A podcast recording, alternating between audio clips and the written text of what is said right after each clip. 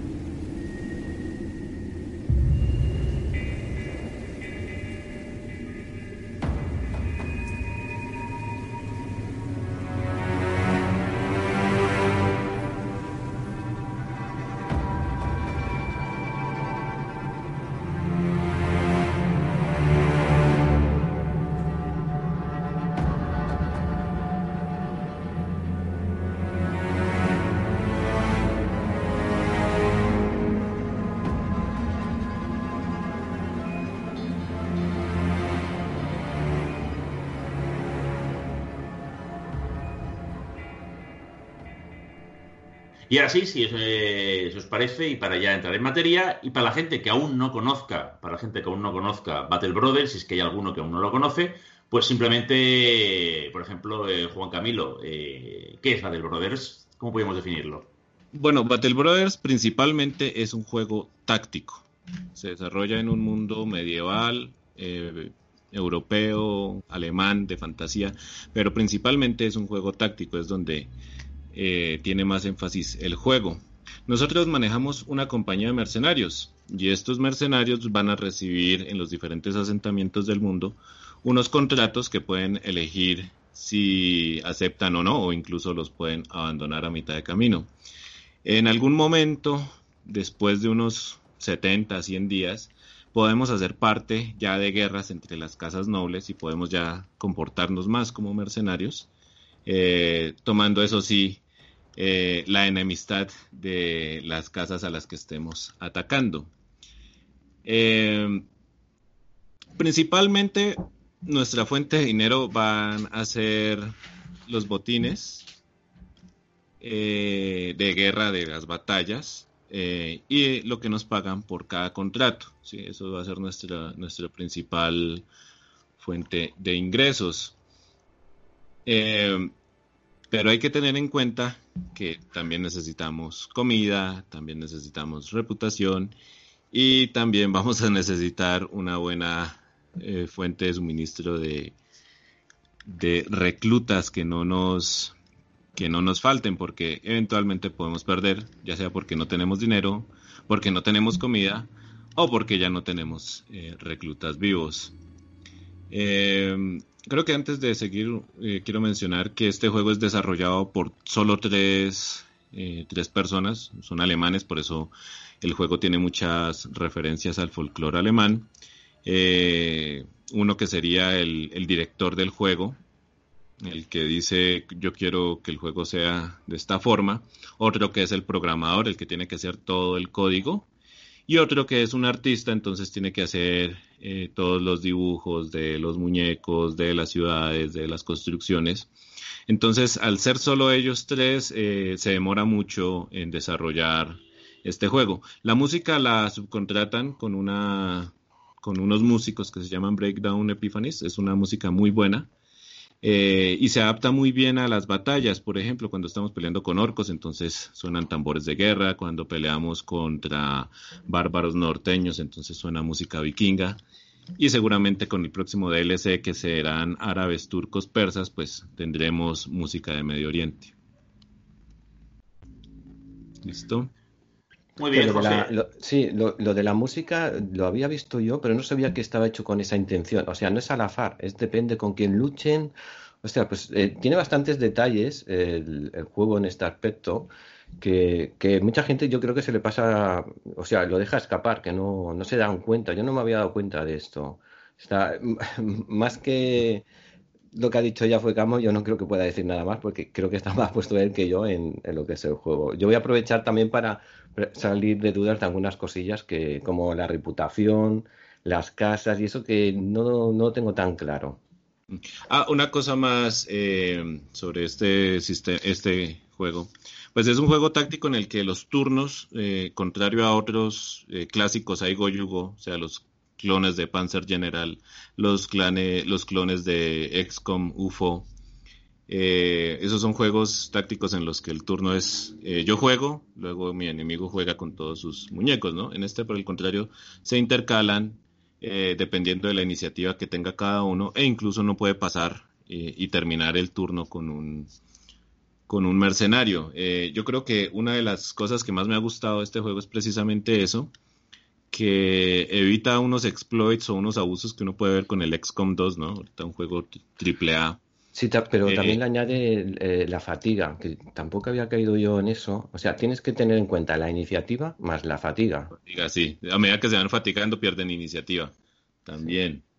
Entonces, cuando uno pelea contra zombies al inicio, eh, los, los, zombies son más lentos que nosotros, pero después cuando nosotros nos fatigamos porque los zombies reviven mucho, pues los zombies van a ser más rápidos que nosotros. Eh, ahora, este sistema de combate pues no es propiamente innovador por Battle Brothers, eso ya existe hace unos 20, 25 años fácilmente con otros RPGs. Eh, está el Nethergate Resurrection, uno de ah, una empresa creo que se llama Spiderweb, que hace muchos RPGs de la vieja escuela. Y últimamente también el Wasteland 2, el, el juego este de Fargo, también usa ese tipo de combate. Lo que pasa es que esos son juegos mucho más enfocados al RPG. Este, por el contrario, es un juego mucho más enfocado al combate táctico. Al combate táctico. Es que pone eh, RPG, pero la gente huye un poco de eso, porque pone, lo marca, ¿no? RPG. Y yo cuando me he puesto con él es más por el combate táctico. El otro lo dejo como en segundo plano, ¿vale? lo que es el, ese aspecto del RPG. ¿Tú cómo lo ves?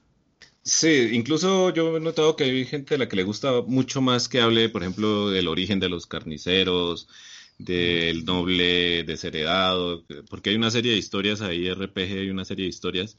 El aspecto rolero, ¿no? Por ejemplo, hice un, un AR eh, escrito y creo que a la gente le gustaba más como esa parte en la que uno decía, no, este es un cazador que llevó a su hijo al bosque y lo mató con una flecha perdida o algo así. Sí, pero el, problema que, tenemos, perdona, es que no la han traducido y, el inglés que usan es un poco, no sé, son alemanes, han hecho un inglés un poco... A mí me confunde bastante. Tú si ves cuando yo juego, eh, todas esas parafadas que ponen, que es el origen, yo los salto porque es que mm, te entretienes mucho. Yo creo que también deberían intentar traducirlo también. Sí, he estado viendo que sí hay un mod que lo traduce a, coreano. A coreano. Es que son demasiados, demasiados textos como para decir que alguien se va a poner a, traducirlo todo, pero que alguien, alguien, algún coreano ya se puso a traducirlo, pues ya es una, una buena indicación que alguien puede traducirlo todo. Al menos para las batallas tácticas, como siempre son los mismos conceptos, ahí yo creo que nadie tendrá problemas sabiendo cuatro palabrejas. Sí, ahí no hay, no hay problema. Pues, yo, tengo más problemas con, con, lo que son los, los roles de, a la hora de reclutar a los mercenarios, saber, eh, ya lo ves, ¿no? ¿Cuál puede ser mejor un tanque o una distancia en primera línea? Ahí me cuesta más. Vamos a hablar, si os parece, primero, ah, eh, eso que dice José. Eh, sí, de, batallas hablamos eh, cómo formar batalla, los tanques, los lanceros. Ah, más adelante. Sí. Eh, para introducción un poco en el mundo este, cuando entramos en el juego vemos un mundo, vemos unas ciudades, como decía antes eh, Zuecamo, vemos como una, una especie de, como de, entre comillas, países, ¿no? Una serie de ciudades que se alinean con un bando, una especie de unas ciudades que se alinean con otro bando, vemos unas misiones que hay que coger, vemos unas calaveras por ahí, vemos unos recursos que hay en cada una de las ciudades, porque hay dentro de cada ciudad hay unos edificios, no todos los edificios están en todas las ciudades. Eh, eh, para comprar, por ejemplo, a veces pues, eh, perros, bueno, etcétera, criadores de perros, etcétera. Entonces vemos una serie de cosas en este en este mundo, ¿no? Eh, incluso podemos incluso comerciar. Hay gente también que se, dedica a ganar dinero, entre comillas, comerciando, a pesar de que no sea el objetivo del, juego, ¿no? Comentamos un poquito esto y vamos entrando poco a poco luego también en las batallas. Sí, si quieres empiezo yo como jugador nuevo, porque él ya es más experimentado. Empiezo, como jugador nuevo, tú entras y, estás un poco perdido, ¿no? Yo lo que hice es como empezar con misiones muy básicas, ¿vale? Empecé a recorrer un poco eh, las ciudades, los pueblos, ver sus recursos. Bueno, y luego con la ayuda de él también eh, aceptaba a misiones de comercio sencillitas. Y luego más adelante, cuando te sientes con un poco de confianza y tienes más dinero, eh, es cuando aprovechas para hacer compra-venta, sacar un margen de beneficio. Y a partir de ahí, yo creo que ya tienes que ir arriesgando un poco más, que es lo que estoy haciendo ahora. Yo llevo 110 días, pero me siento novato total, ¿eh? Sí, a ver, eh, las ciudades, los asentamientos, podríamos decir que hay seis tipos. Eh, ¿Seis tipos? Incluso, sí, hay tres tipos militares y tres tipos civiles, ¿no? Los tres militares que vendrían a ser lo más básico, una empalizada, luego ya una fortaleza y por último una ciudadela, son administradas por las casas nobles. Ella, los nobles no nos van a dar al inicio misiones, ya que somos una banda mercenaria sin nombre, sin, sin ningún tipo de, de experiencia. A medida que vamos avanzando en el juego, pues ahí sí ganamos renombre y, nos pueden contratar ellos en esos asentamientos militares. Las ciudades civiles, pues ellas sí nos van a dar eh, otro tipo de misiones, ya son más de protegerlos de ataques de bandidos, de orcos, de no muertos, de que les robaron algún objeto valioso.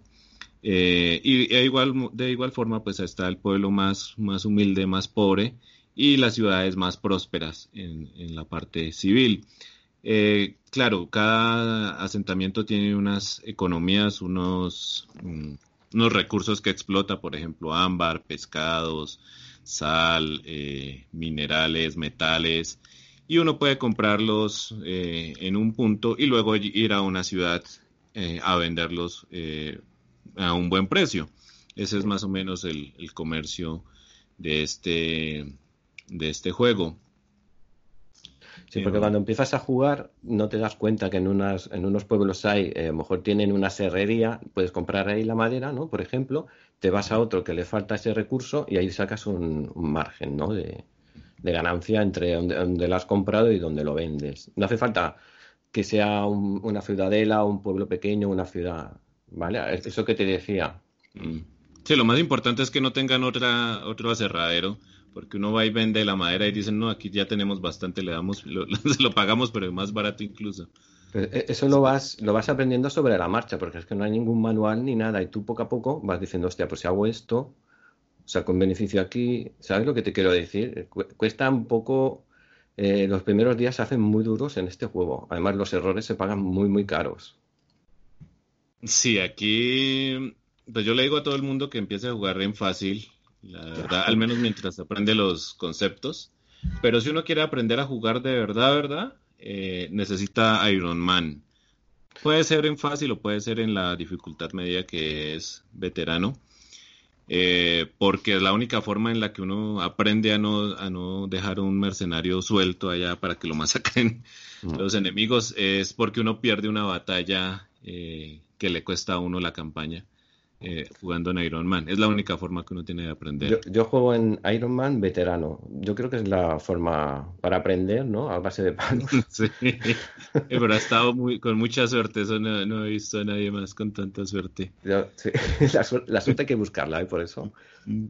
Y, y a ver, ¿qué más podríamos decir cómo se, se va a jugar este Battle Brothers? Inicialmente, eh, si no hay expansiones ni nada, nosotros arrancamos con tres mercenarios eh, uno que podríamos decir que es un mandoble, un tipo que pelea con una arma a dos manos muy fuerte. Otro que ya es un tipo más tipo tanque que va a usar un escudo. Y otro que es un arquero, un ballestero, un tipo que ataca a larga distancia. Entonces tenemos como una compañía inicial muy, muy equilibrada.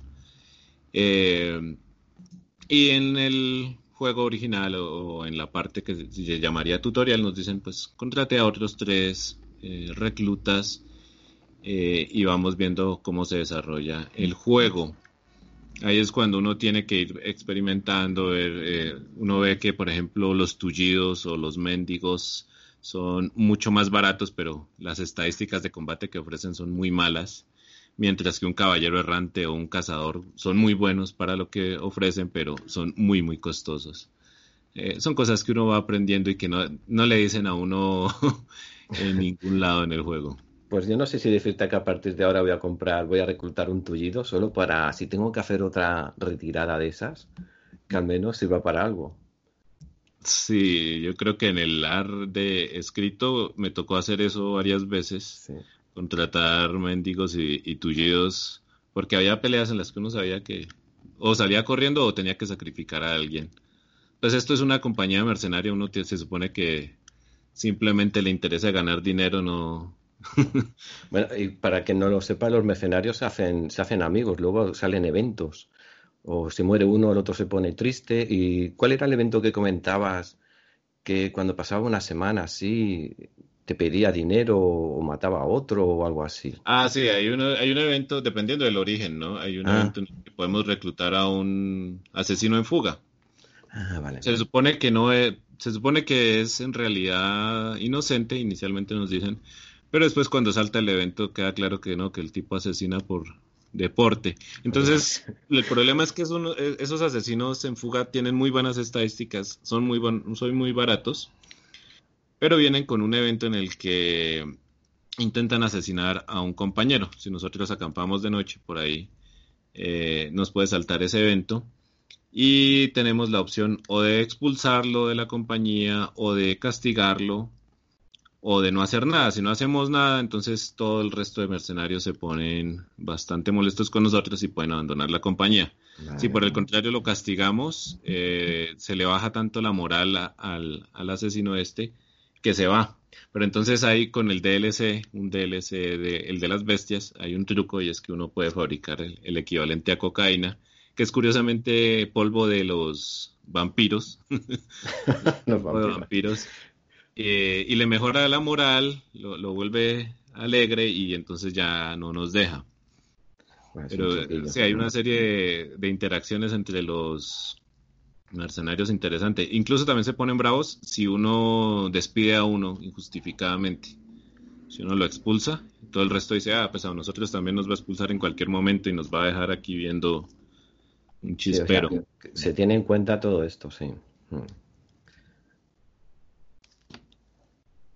A ver. Muy bien, ¿queréis eh, de este mundillo eh, Battle Brothers comentar alguna? Eh, no sé si entraremos el tema de batallas luego o no. ¿Queréis comentar algo más específicamente sobre las famosas calaveras? Las, ¿De las dificultades de las misiones? Sí. No, pues lo digo porque, hay mucha gente. Oh, he cogido una de dos. son muy traicioneras. sí, exacto. he cogido una de dos pensando que ya de esto y, o, a veces una de uno. Sí, son muy traicioneras. Hay que tener mucho cuidado. Sí, ya son. Hay que leer muy bien eh, la misión. Sí, lastimosamente un jugador nuevo va a caer en esas trampas eh, que son esas misiones, sobre todo las de escoltar caravanas. Uno fácilmente de 20 caravanas que uno escolta, en 19 no va a pasar nada. Pero en una, en la que uno agarra, lo van a emboscar todo el tipo de lobos, todo el tipo de mercenarios, de cazadores de recompensas. Eh, los soldados más fuertes lo van a uno emboscar en la, en la que uno elige. Entonces hay que tener mucho cuidado con esas eh, misiones de escoltar caravanas. Por lo general, intentar elegir que sean trayectos cortos, que en el trayecto no haya bosques, porque justo es cuando va pasando el carrito en un bosque, en una carretera rodeada por bosques, que salta el evento. La emboscada. Y uno no puede ni huir ni nada. Y igual se pierde el contrato cuando matan a, la, a, los, a los que están encargados de la mercancía. Ah, sí, que te salen, sí. Y si uno pierde ese contrato, entonces queda en, malas, en malos términos con quien lo, contrató a uno. Hay que tener mucho cuidado con ese. Eh, y hay otras, sobre todo las de dos, las de dos calaveras, sí son muy traicioneras porque algunas veces pues son mucho más fáciles, pero otras veces son mucho más difíciles. Eh, es, es, para saber si son difíciles o no, pues hay que leer muy bien, tener tener cuidado, saberse los, los estandartes, porque cuando uno va a pelear contra ellos sale un estandarte, los no muertos tienen uno, eh, los bandidos tienen otro, los orcos tienen otro, entonces si uno no sabe qué hay, qué, con qué se va a encontrar, eh, los estandartes le pueden a uno dar una idea de cuál va a ser la dificultad. Yo en ese aspecto ahora estoy usando mucho la wiki. hay una wiki muy guapa del, del Bad Brothers y cuando tengo alguna duda, le doy y ya sé a, lo que me voy a enfrentar. Es, el juego no tiene manual, pero en esto ayuda bastante. sí, la wiki Sí, está muy completa. ¿eh? No sé si la ha hecho toda la comunidad o es de ellos. No la sé. Comunidad. La No, la, la, wiki la pudieron actualizar muy bien porque mm, en algún momento, hace como un año, que se pudieron hacer los mods fue porque se pudo acceder al código fuente del juego entonces ya con toda esa información de primera mano eh, ya se pudo pasar a la Wikipedia, porque antes eran muchos rumores, mucho, eh, no había nada confirmado, eh, era muy intente y luego pruebe, entonces prueba y error, pero ahora ya se, ya se tienen certezas gracias a ese código y por eso ahora sí la wiki, la wiki del Battle Brothers está muy completa. Pues luego si, si queréis podemos hablar de los mods cuando hablemos de los DLCs, que también me parece interesante. Sí, correcto, vamos a juntar eh, ambas cosas. Un tema, eh, eh, a veces te, eso puede pasar a veces al principio, te juntas con vas cogiendo misiones, te juntas con dinero. Primero hay que decir, que os he comentado antes, que, semanalmente tienes que pagar el salario de tus eh, mercenarios, de tus tropas, que a veces al principio, cuando eres novatillo, no te das cuenta, vas gastando, vas gastando y ¡pam! Eh, no tienes dinero para pagar. Y, luego, eh, cuando tienes acumulado un poco de, dinero de las primeras misiones, también me gustaría hablar, porque a veces es un paso importante al inicio, cómo gastar ese dinero inicialmente. Yo personalmente lo gasto para sacar beneficios, lo que he comentado al principio, comprar madera en un sitio, venderla en otra y sacando, y, de paso ir haciendo misiones de mercancías de pueblo en pueblo y, poco a poco va subiendo. Lo que sí que le pediría a Fucamo es eh, una referencia por días para la gente que empieza, o sea, hasta el día 10 cuántos mercenarios puedo tener para ir bien y no estar apurado. ¿Vale? Más o menos que sirva como de referencia. Sí, eh, bueno, lo que voy a decir es, es válido, yo diría que solo para jugadores novatos, eh, y es tener pocos mercenarios, unos seis, al inicio porque el juego escala la, dificultad de los contratos, o sea, escala de forma diferente los monstruos en el mundo y los enemigos que uno tiene por contrato. Los que uno tiene por contrato entonces dependen del tamaño de nuestra compañía, el nivel de nuestros mercenarios, sobre esos dos aspectos. Mientras que los enemigos del mundo, ellos iban aumentando es por los días que pasan en la campaña. ¿sí? Esos, eh, eh, aumentan de otra forma. Eh, Entonces yo diría, inicialmente a los novatos, a los jugadores nuevos, eh, jugar solo con seis, máximo nueve. Pero un jugador experimentado, un jugador chino que, por ahí he visto, él sí empieza con 12 jugadores, 12, 12. Porque entre más enemigos tenga, pues mayor botín puede conseguir y ah. simplemente deja morir a los más débiles y va equipando mejor a los más fuertes. Pero eso lo hace él eh, con peleas muy largas de 30, 45 minutos que, que yo por lo general las jugaría en, 10 minutos, 15 minutos máximo, porque él, juega de otra forma para, eh, ¿cómo llamarlo? como para rodearlos, flanquearlos de una forma en la que los mata muy, muy, muy quirúrgicamente, de una forma muy precisa.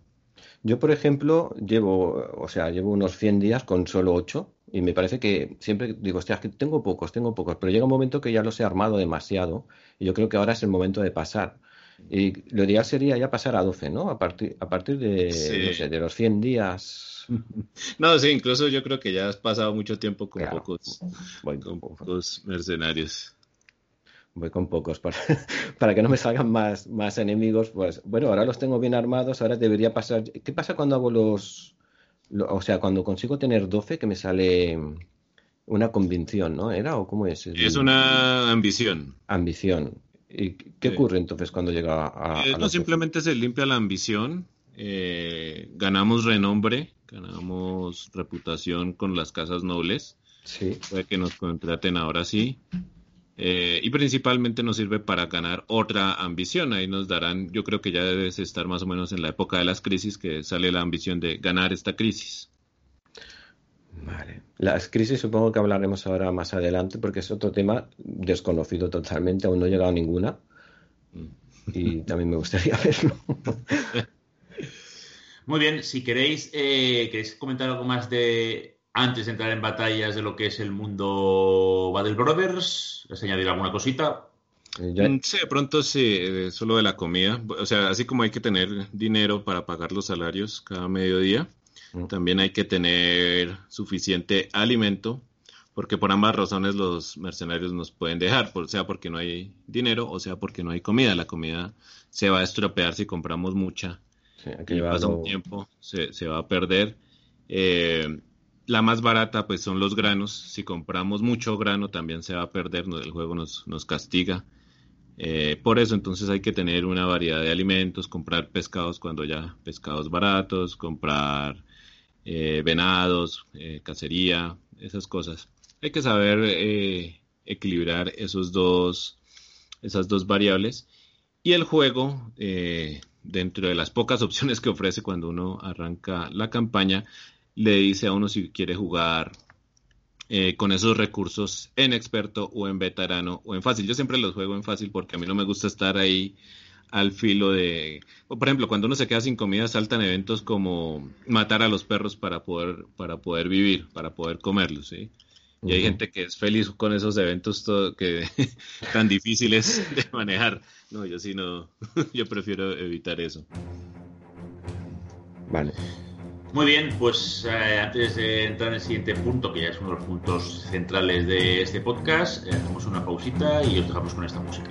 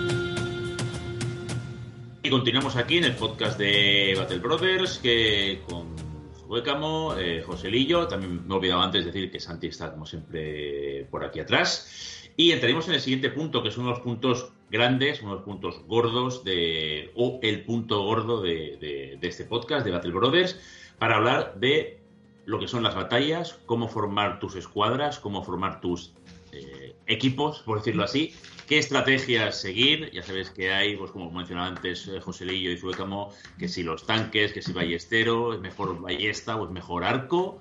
Eh, los lanceros, eh, ponerlos en los flancos o ponerlos detrás. Y también otro tema junto con, este. el tema de equipación, cómo equiparlos, qué tipo de, armas, el mandoble, arma dos manos, arma una mano, etcétera, y el tema de los upgrades el tema de qué perks o qué mejoras cuando tus personajes adquieren eh, experiencia, por tanto pasan al siguiente nivel, qué se aconseja de poner eh, o qué caminos hemos de seguir para upgradear eh, cada tipo de unidad. Sí, darle pues más resistencia, que se canse menos, darle más puntos de fortaleza, pues que tenga menos pánico, que sea pues, más valiente. Bueno, hay un montón de, de, perks, un montón de upgrades que os gusta a vosotros y que recomendáis a, a los jugadores. Como veis, es un punto muy extenso, así que bueno, vosotros mismos. Bueno, pues a ver, primero explicar que, cómo funciona la batalla. Contrario a otros tácticos, este no tiene una fase de despliegue en donde nosotros decimos colocamos nuestros arqueros en esta montaña o colocamos a estos tanques o a estos lanceros en este punto de choque. No, nosotros eh, el despliegue lo hacemos antes de la batalla y tenemos la opción eh, en dos filas de nueve hexágonos de disponer nuestras tropas como querramos, ¿no? Pueden ser nueve en la primera fila, nueve soldados en la primera fila y tres atrás, o como yo hago, que son seis adelante y seis atrás. Esa es una opción. Eh, por mi parte, por ejemplo, yo lo que hago es dejar en el frente eh, de los seis, eh, en los flancos, dejar los lanceros, unos tipos muy duros que aguantan bastantes golpes, mientras que en la mitad dejo ya los que hacen eh, bastante daño. Atrás de ellos quedarían cuatro arqueros o ballesteros que pueden ir atacando a larga distancia, a su vez también cubiertos por otros dos, en este caso alabarderos, Billman. por ejemplo, el sargento va a tener una, una bandera ahí que sirve también de arma entonces va a estar él cuidando los flancos porque los arqueros, por lo general, al menos en mi estrategia, son muy débiles. No sé qué irá Joselillo. Pues yo es que no he pasado de, 12. Yo, yo juego con, pues, con, en los extremos tengo a los lanceros, como dices, muy, muy bien protegidos con las lanzas.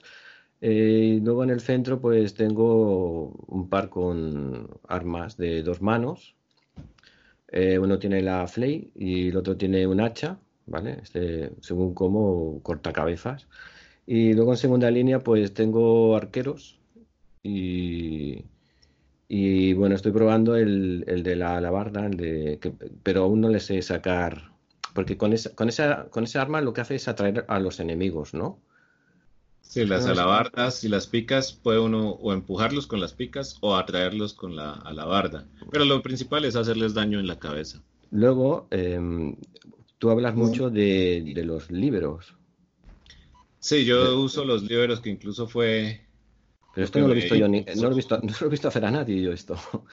Lo que me impulsó a hacer videos en YouTube de, del Battle Brothers fue em, pues eh, hay muchos reclutas, ¿no? Eh, disponibles en los pueblos, entonces cuando uno va a un pueblo que tiene pescadores, pues uno puede reclutar pescadores. Cuando uno va a un pueblo con un aserradero, puede reclutar leñadores. Y me encontré a muchos reclutas que tenían siempre buenas estadísticas en iniciativa, pero no sabía, no, no le veía de verdad un uso a eso.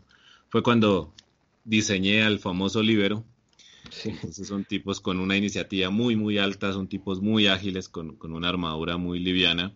Por suerte hay un per que es el Nimble, que ayuda precisamente a los combatientes ligeros eh, a sobrevivir bastante. Contrario al forjado en batalla, que es a los que tienen las armaduras más pesadas de 300 cabeza, 300 pecho.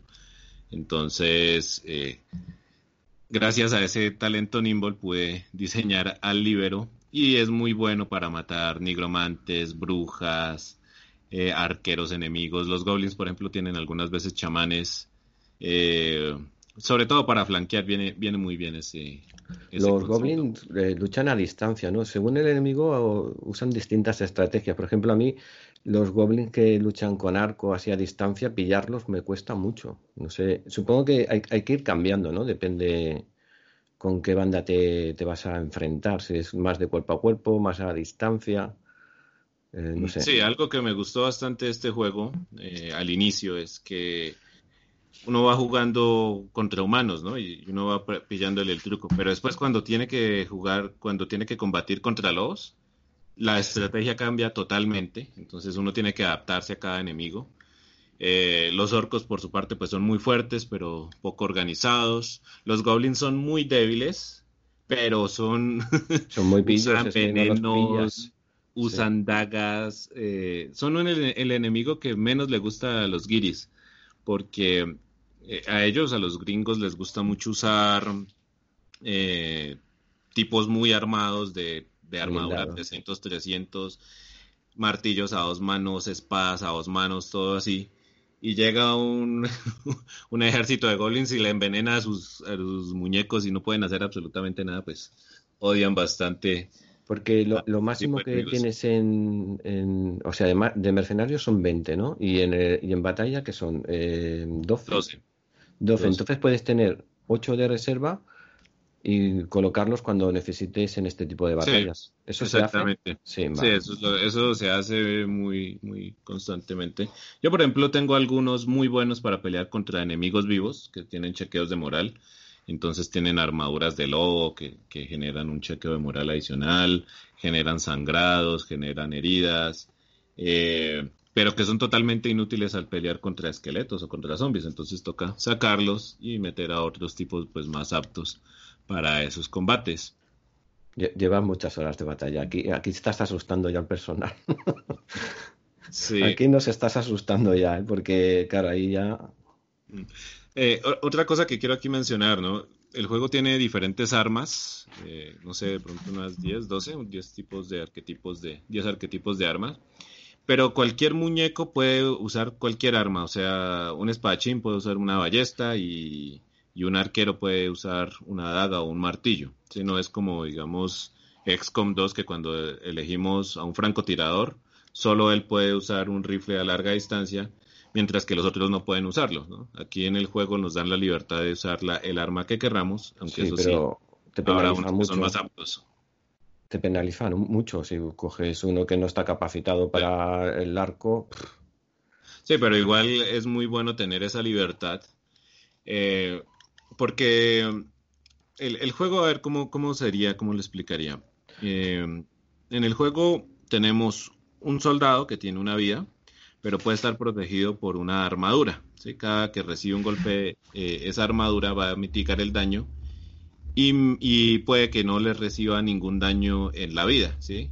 Sí. Pero eso depende del tipo de arma que usemos. Si usamos una daga, pues por supuesto que no va a atravesar en, con su ataque usual una armadura muy pesada, pero si usamos funcionamiento con esa daga, pues vamos a ignorar totalmente esa armadura. Entonces ya vemos cómo la, daga tiene unas mecánicas eh, muy propias de sí y cualquier jugador, cualquier mercenario puede usar esa daga y aprovechar ese... Entonces quieres decir que no, no calcula la armadura del enemigo, ya le hace daño directamente. Sí, con punzonamiento, pero punzonamiento es un ataque que cuesta bastante fatiga y, y también nos penaliza bastante la probabilidad de acierto. Es que pero lo puede hacer cualquiera. Sí, sí, dime, dime. O sea, pero lo puede hacer cualquiera, entonces es muy útil para que todo el mundo rodee a un enemigo, a un líder bandido, por ejemplo, que tenga una armadura muy bonita, y entonces todo el mundo empieza a chuzarlo por diferentes lugares, eh, y una vez muere, pues nos quedamos con la armadura eh, como botín de batalla. En, en, las últimas batallas lo que he visto que es muy importante ahora lo que dices, lo de, lo, lo, de la moral, el flanquear a los enemigos, ir bajándoles niveles de moral, yo creo que es muy, muy importante más que estarte pegando una y una y otra vez. Eh, sí, contra los vivos sí, pero por ejemplo los, los zombies y los esqueletos no tienen problemas de moral. Entonces contra ellos toda esa estrategia no hay que buscar para tipo de estrategia. Ah. Y el sargento que dices es obligatorio, el que lleva el estandarte, porque yo sí, sí, o sea, ya tendría que ir pillando uno con, mm, con el... Incluso Sanitana, a veces dos sargentos. Eh, dos sargentos. A, ver, a, ver, qué es lo que pasa. Es que el Battle Brothers tiene... Eh, inicialmente nosotros podemos mejorar ocho estadísticas. Serían vida, fatiga, resolve, que es la moral, iniciativa, eh, ataque y defensa a melee y ataque y defensa a larga distancia. Serían esas ocho variables inicialmente. Pero hay otras ocho variables que las manejamos de forma indirecta, como la armadura, como la probabilidad de crítico y como el mismo estado de moral, porque es que la moral eh, ya no es un número de, de 0 a 100, sino que es un, o está firme para pelear, o está huyendo, o está roto, o está... O sea, ya, es un valor como booleano, podría decirlo. Eh, un valor de 0 a 4. Vale. o sea que cada vez que baja de, nivel eh, sale penalizado en, defensa. Sí, salen penalizadas las estadísticas. No me había dado cuenta de eso. Entonces, entonces es muy importante tener la moral en alto porque ganamos ahí inmediatamente 10% de, de estadísticas. Eso implica que alguien que tiene 80 de ataque a melee sube a 88, que ya es bastante y es muy bueno sobre todo, por ejemplo, para los mandobles o para los tanques también, ¿no? Que, aumente de 40 a 44 la defensa melee, pues eso implica que va a aguantar mucho más golpes. Ah, o sea, a veces es mejor sacrificar el aumentarles la vida en, estos factores, ¿no? Mejor. Porque yo le doy prioridad siempre a la vida, pero veo que, lo estoy haciendo mal. Eh, pues eso depende. Pues eh, por mi parte me gusta usar mínimos, no me gusta usar máximos como a los gringos o a los guiris ellos siempre buscan cuando quieren jugar a subir vida, a ellos les gusta, no, que tiene que subir por encima de 120, mientras que por mi parte yo digo, no, yo estoy bien si mis reclutas tienen 60 de vida, o si son mandobles o tanques, pues que tengan 65 de vida mínimo. sí, o sea, yo estoy, yo estoy feliz con unos mínimos y de ahí para allá uno va intentando eh, equilibrar las otras estadísticas. Vale. Eh, quiero seguir hablando de las armas, eh, porque ya hablamos de las dagas. Pero también hay, por ejemplo, los martillos, que hacen todo lo contrario. Los martillos destruyen totalmente la armadura, hacen poco daño a la vida, pero hacen mucho daño a la armadura. Entonces, eh, cuando tenemos enemigos nobles o enemigos orcos, pues vamos a necesitar bastantes martillos. Eh, las lanzas. Las lanzas son armas eh, que hacen poco daño, pero tienen más probabilidad de acierto. Entonces son las que siempre se recomiendan para los jugadores nuevos, pero hay que tener cuidado de no, abusar de ellas porque si uno tiene muchas lanzas, eh, listo, va a, hacer, eh, va a acertar bastantes golpes, pero no va a hacer mucho daño. Y resulta que esto, como, como en, digamos en el WoW, hay un mínimo de daño que uno necesita hacer por turno para poder vencer las batallas. Entonces uno tiene ya que meter otras armas como espadas, como las fly. Las fly son las únicas armas que tienen la, la posibilidad de acertar un golpe en la cabeza. Un golpe en la cabeza es un golpe crítico. Eh, las hachas creo que son las que por lo general hacen más daño porque un, golpe de un hacha de una mano en, la cabeza eh, pues es muerte instantánea del enemigo. Eh, las cuchillas que provocan sangrado, por ejemplo, son muy buenas contra enemigos vivos, pero de nuevo, contra esqueletos, contra zombies, pues no sirven de nada porque no va a sangrar, ellos no van a sangrar. Hay que saberse entonces... Por ejemplo, eh, con, con, zombies que, que, reviven, ¿no? Te interesa cortar cabezas. Sí, con la, por ejemplo, las cuchillas contra los zombies. No nos sirven para hacerlos sangrar, pero nos sirven para hacerles, cortarles la cabeza y que no revivan. Vale, esa sería la estrategia clara. Sí, sí, hay que tener esas cosas. Eh, en cuanto a las armas a distancia, ¿no? Que están las ballestas y los arcos, ¿cuál es mejor? Eh, yo prefiero los arcos porque tienen más alcance.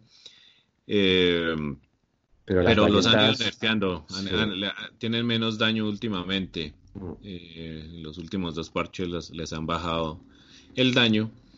¿Y qué es lo que pasa? Es que los arcos pueden atacar dos veces por turno mientras que la ballesta solo uno. Bueno, con un per que es Berserker puede uno hasta atacar dos veces con, con las ballestas en turno de por medio, pero si uno tiene el Berserker con arcos, pues ya puede atacar tres veces.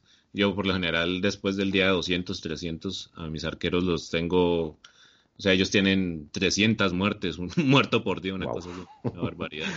A, mí me están gustando más las ballestas, la verdad. A cuatro hexágonos son, hacen bastante daño. Sí, a, ver, ¿qué es lo ¿cómo funcionan las ballestas con respecto al arco? El arco eh, sufre mucho la penalización de la armadura. Entonces, si el enemigo tiene armadura, vamos a hacerle poco daño. Mientras que la ballesta puede ignorar la armadura, pues como en la vida real, diría yo. Y una saeta en la cabeza, eso es otra cosa que uno aprende con la experiencia pues es muerte instantánea. Eh, entonces, no va, a ser, no va a ser muy común que ocurra, porque primero uno tiene que acertar el, disparo y luego tiene que caerle en la cabeza y luego pues eh, el crítico tiene que ser lo suficiente. Pero cuando saltan esas saetas en la cabeza, pues son, pues nos, nos arreglan totalmente batallas perdidas o también nos pueden acabar totalmente eh, a nuestra escuadra. Y luego eh, otro error que, he visto yo que estoy haciendo, bueno, hasta ahora, a los arqueros, que le metía casco de valor 110 de protección, pero luego perdían visión, que es lo que detectamos ah, el otro día. Ese es otro error. El, saber, eh, o sea, armar a, tu gente es muy importante también, sobre todo a, los arqueros. Sí, los cascos, entonces, también los cascos, antiguos, porque nosotros podemos conseguir cascos de bronce de los esqueletos.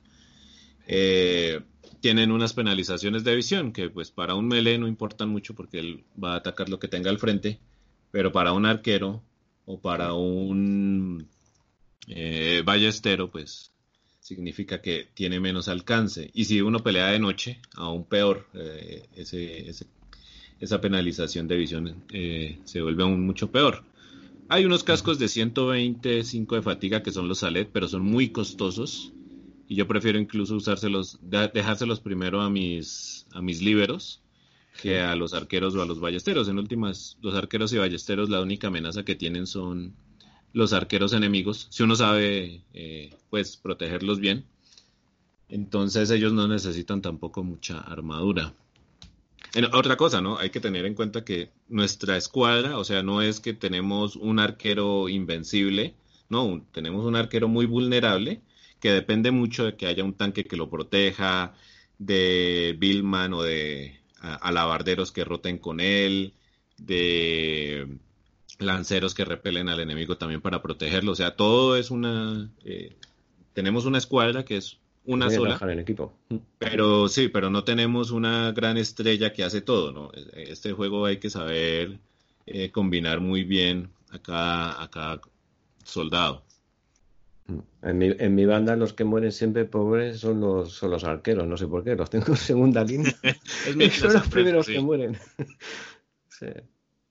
es mientras se aprende a no dejarlos en posiciones vulnerables. Eh, la máquina intenta siempre eh, atacar al más débil. ¿eh? Eso, eso, es otra cosa que tendríamos que hablar de la inteligencia de la máquina, que creo que yo que es bastante buena. Porque sabe atacar, sabe defenderse. Sí. Tiene una, una cosa muy sencilla, simplemente al que esté más débil, que tenga más probabilidades de morir, a ese atacamos. ellos son muy directos, ellos no, se ponen con mucha cosa ahí. Aunque ellos sí tienen una inteligencia interna en la que mm, si ven que van perdiendo la batalla, intentan huir.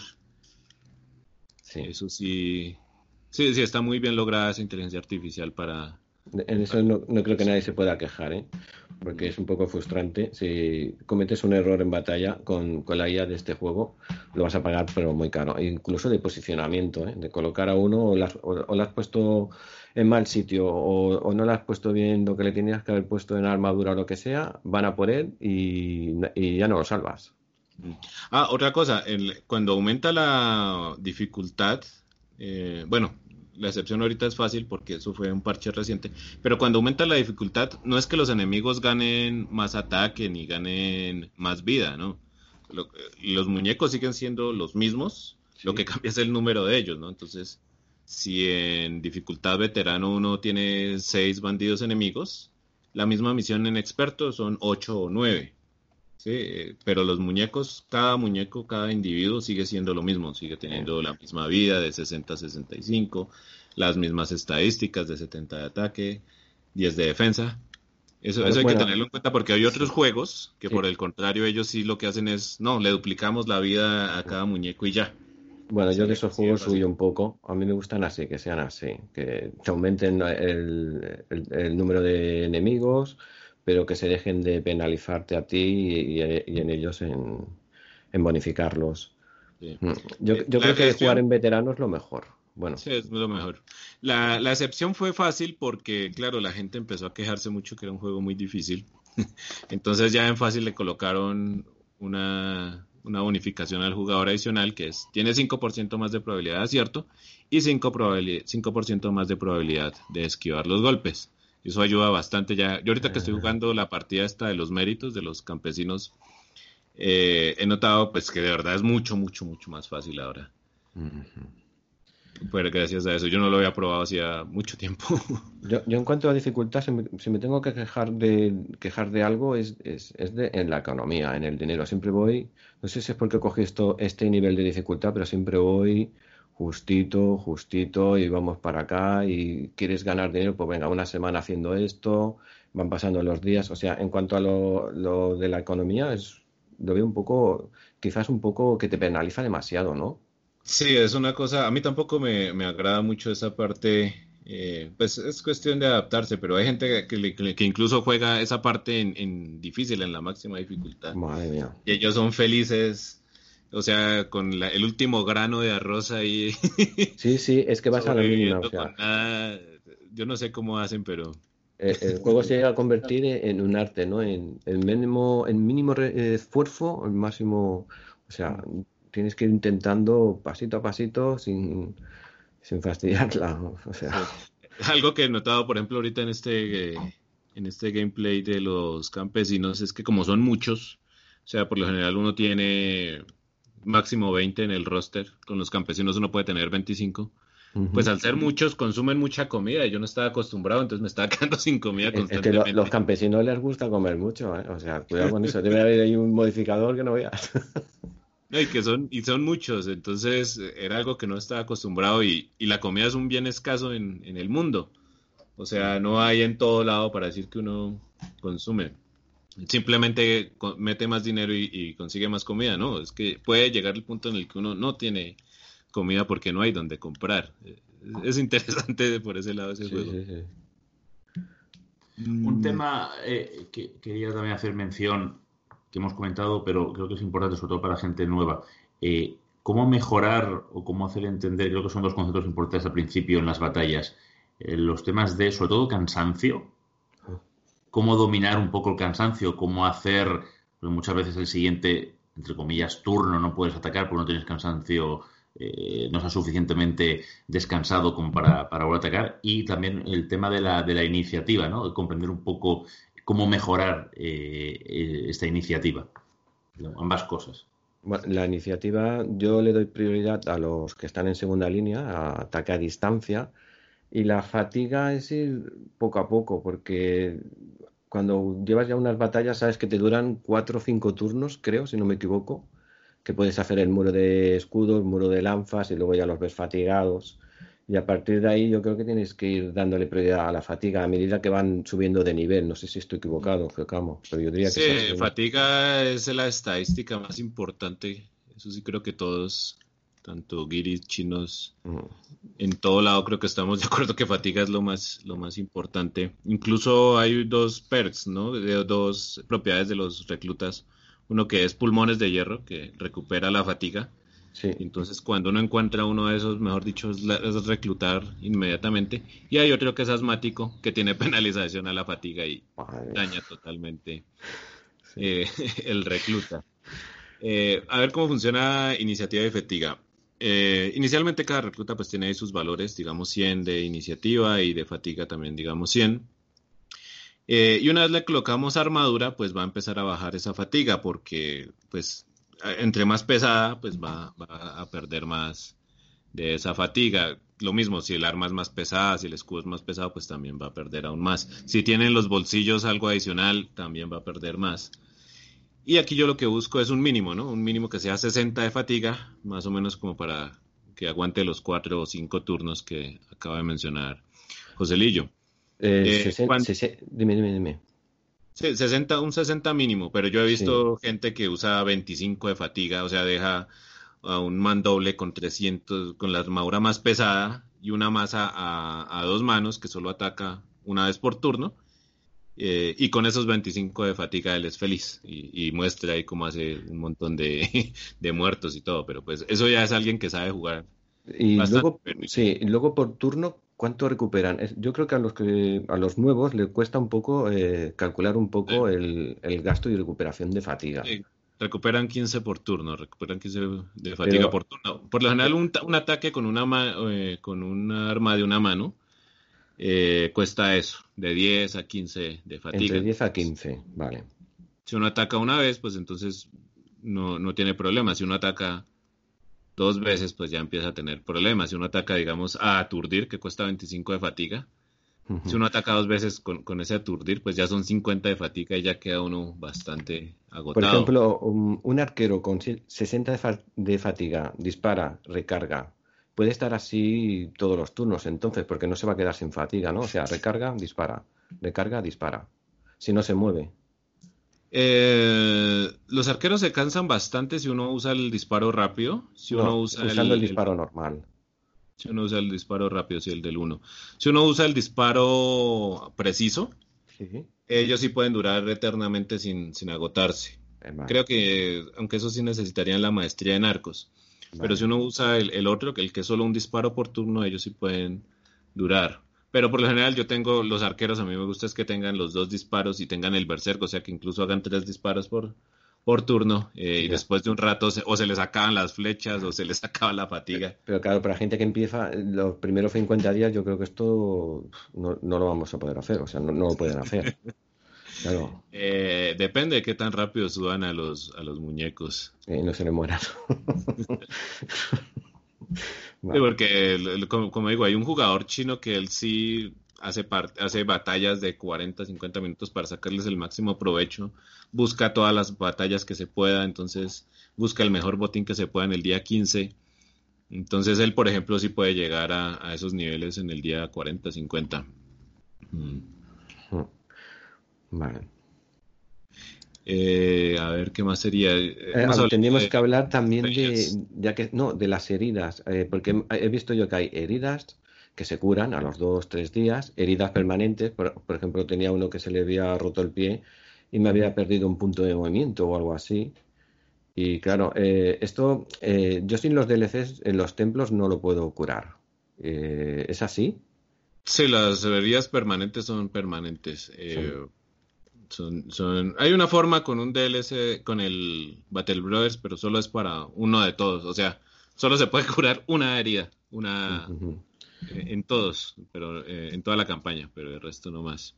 Pero esto de las heridas permanentes es peligroso, pues si tienes uno ya de nivel 7 y con mucha habilidad, con mucha experiencia y te sale una herida, esto no se puede evitar.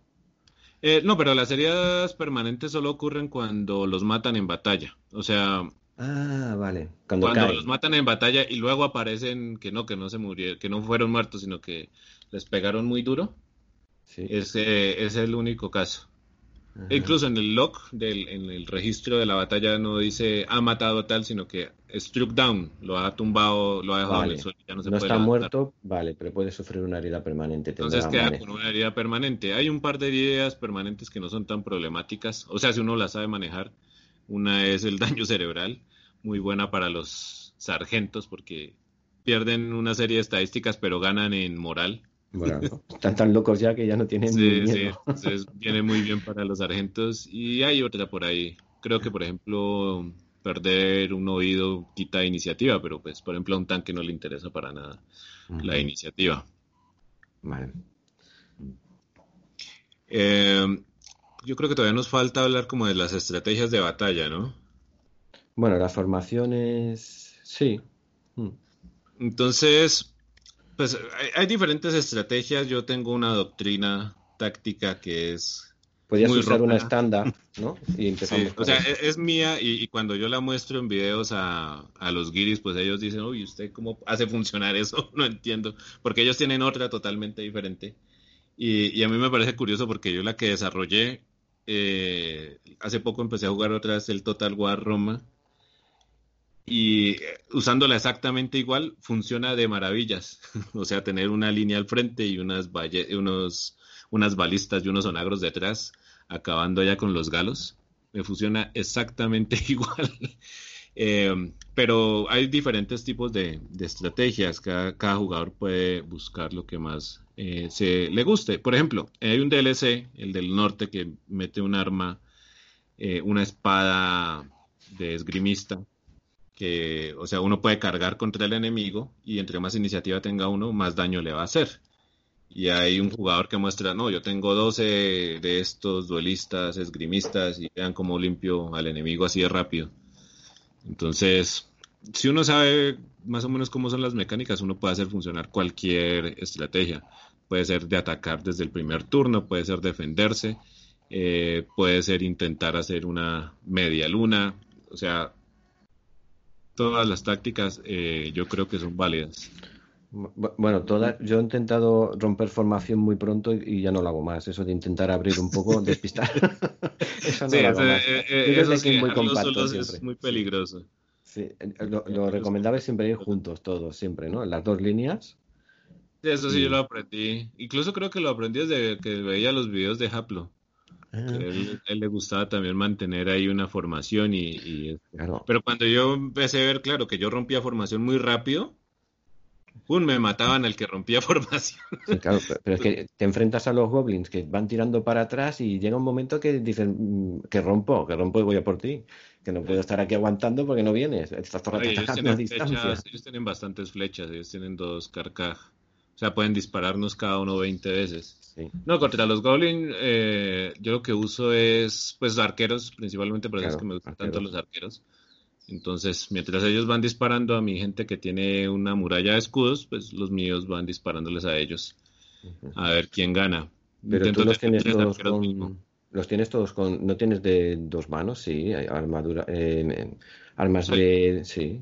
sí, sí, tengo unos... Intento, en el, cuando es el roster de 20, yo intento tener unos tres más o menos. Yo no puedo eh, eh, aguantar los ataques porque se centran en el que no tiene escudo. Sí, se centran en el que no tiene escudo. Pues hay, unas, hay una mejora con el DLC de las bestias que disminuye el daño que uno recibe por flechas. Pero en esas batallas, eh, lo, que hay contra goblins, si uno ve que hay emboscadores, ambushers, lo que hay que hacer es que todo el mundo tenga un escudo y ojalá un escudo grande. Todos los de la primera línea, pues. Sí, yo ya, ya. lo que haces es ya ponerlos en segunda línea. Venga, los que tienen el escudo delante y, ya está. Porque eso lo aprendes a la segunda, a tercera. Y el otro truco es intentar pelear de noche contra los goblins porque de noche pues tienen que disparar desde más cerca. Es verdad, es verdad. Mm. ¿Y la lluvia en qué afecta? Porque yo pensaba que también intervenía a la hora de la puntería, pero veo que no. No, no, la lluvia al final. Sí, en otros juegos la lluvia cambia la, precisión. Pero no, aquí lo único que cambia la precisión es la noche. La noche ya está. Y bueno, algunos venenos. Eh, hay dos tipos de venenos. Los venenos de las arañas, que hacen daño por turno, y los venenos de los goblins, que quitan puntos de acción y bajan estadísticas. Entonces, si uno, si un arquero de, nosotros está envenenado, pues va a durar unos 3, 4 turnos disparando muy mal. Claro. Eh, a ver, intentemos mirar los, ocho tipos de enemigos iniciales. Están los Naxeres, los que yo llamo Nachos, que son unos caníbales. Los bestias, que se comen entre ellos y cambian. Que se comen entre ellos, o comen cualquier cadáver que haya. Sí. Incluso. Eh, Mercenarios, sí. al inicio, o sea, cuando, digamos, hace unos tres años, diría yo, algo que sufrían mucho los jugadores nuevos era que peleaban contra estas bestias, les mataban a un soldado y luego llegaban y se comían a ese y, antes se volvían aún más fuertes, ¿no? Era un efecto... Lo, bueno que tienen estas, lo bueno que tienen estas bestias es que tienen moral. Esto sí, tienen, moral. Y no tienen armadura. Ahí está, sí. Mm. Entonces una daga es muy buena contra ellos, las lanzas también son muy buenas, las flechas, hay que saber matarlos de tal forma que no se vayan a comer un cadáver. Eh, a mí nunca me han parecido difíciles, eh, pero a los mandobles, a los que les gusta la estrategia de 12 mandobles, a ellos sí, porque los tier 3, los más grandotes, pueden engullirse a un soldado eh, y eso no, eso es inevitable, ¿no? No puede uno hacer absolutamente nada, ni, ni con muralla de escudos, ni con indomitable, que es un perk uno no puede evitar eso. Se acerca, abre la boca y pam. Mm. Pero entonces con la estrategia que yo tengo, que es la de dos líneas, mis arqueros y tal, no, he tenido problemas contra los nachos. Los orcos, entonces, por el contrario, son tipos muy fuertes. Eh, principalmente tienen unas armas a una mano muy pesadas. Las más peligrosas yo creo que son la cuchilla y la y el hacha. La cuchilla, el peligro es que nos cuando nos deja sangrando, nos deja 20 eh, nos hace 20 años por turno, entonces toca tener eh, vendas. vendas.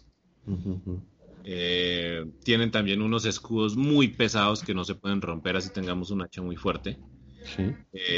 Y el problema con, esa, con estos tipos es que, digamos, podemos usar una flail, pero es que la flail no tiene mucho efecto contra la armadura, ¿no? O sea, para ignorar el efecto defensivo del escudo pero si las acertamos, bueno, la ventaja con la flail es que cada vez que las acertamos también podemos hacerles chequeos de moral.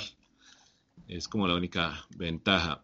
Son peleas en las que hay que aguantar bastante. Eh, yo creo que contra los orcos sí, sí vale mucho la pena tener mandobles eh, de estos de martillo, martillos a dos manos muy pesados para romperles, romperles la armadura muy pronto. Hay unos berserker, hay unos que tienen unas flail de dos manos, que esos sí son...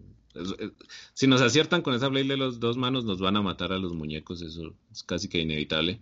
Entonces a esos berserkers hay que aprovechar que no tienen armadura y llenarlos a flechas antes de que lleguen a, nuestro, a nuestra primera línea. Mm, a ver, ¿qué otros están? Los Goblins ya los mencionamos. Los Goblins es mi punto muy débiles. ¿eh? No los quiero. muy débiles, pero uff. Es que no los pillas. Sí. Casi que diría a un jugador nuevo que mejor que huya de ellos. O, o, si no está jugando Iron Man, pues ahí sí que les pelee hasta que aprenda cómo manejarlos. Sí. Los zombies son muy fáciles. Bueno. Los zombies tienen pocos puntos de acción. Ellos simplemente se van hacia adelante sin pensarlo. El problema con los zombies viene cuando hay un nigromante, ya que el nigromante los puede revivir, los puede, les aumenta, les duplica los puntos de acción.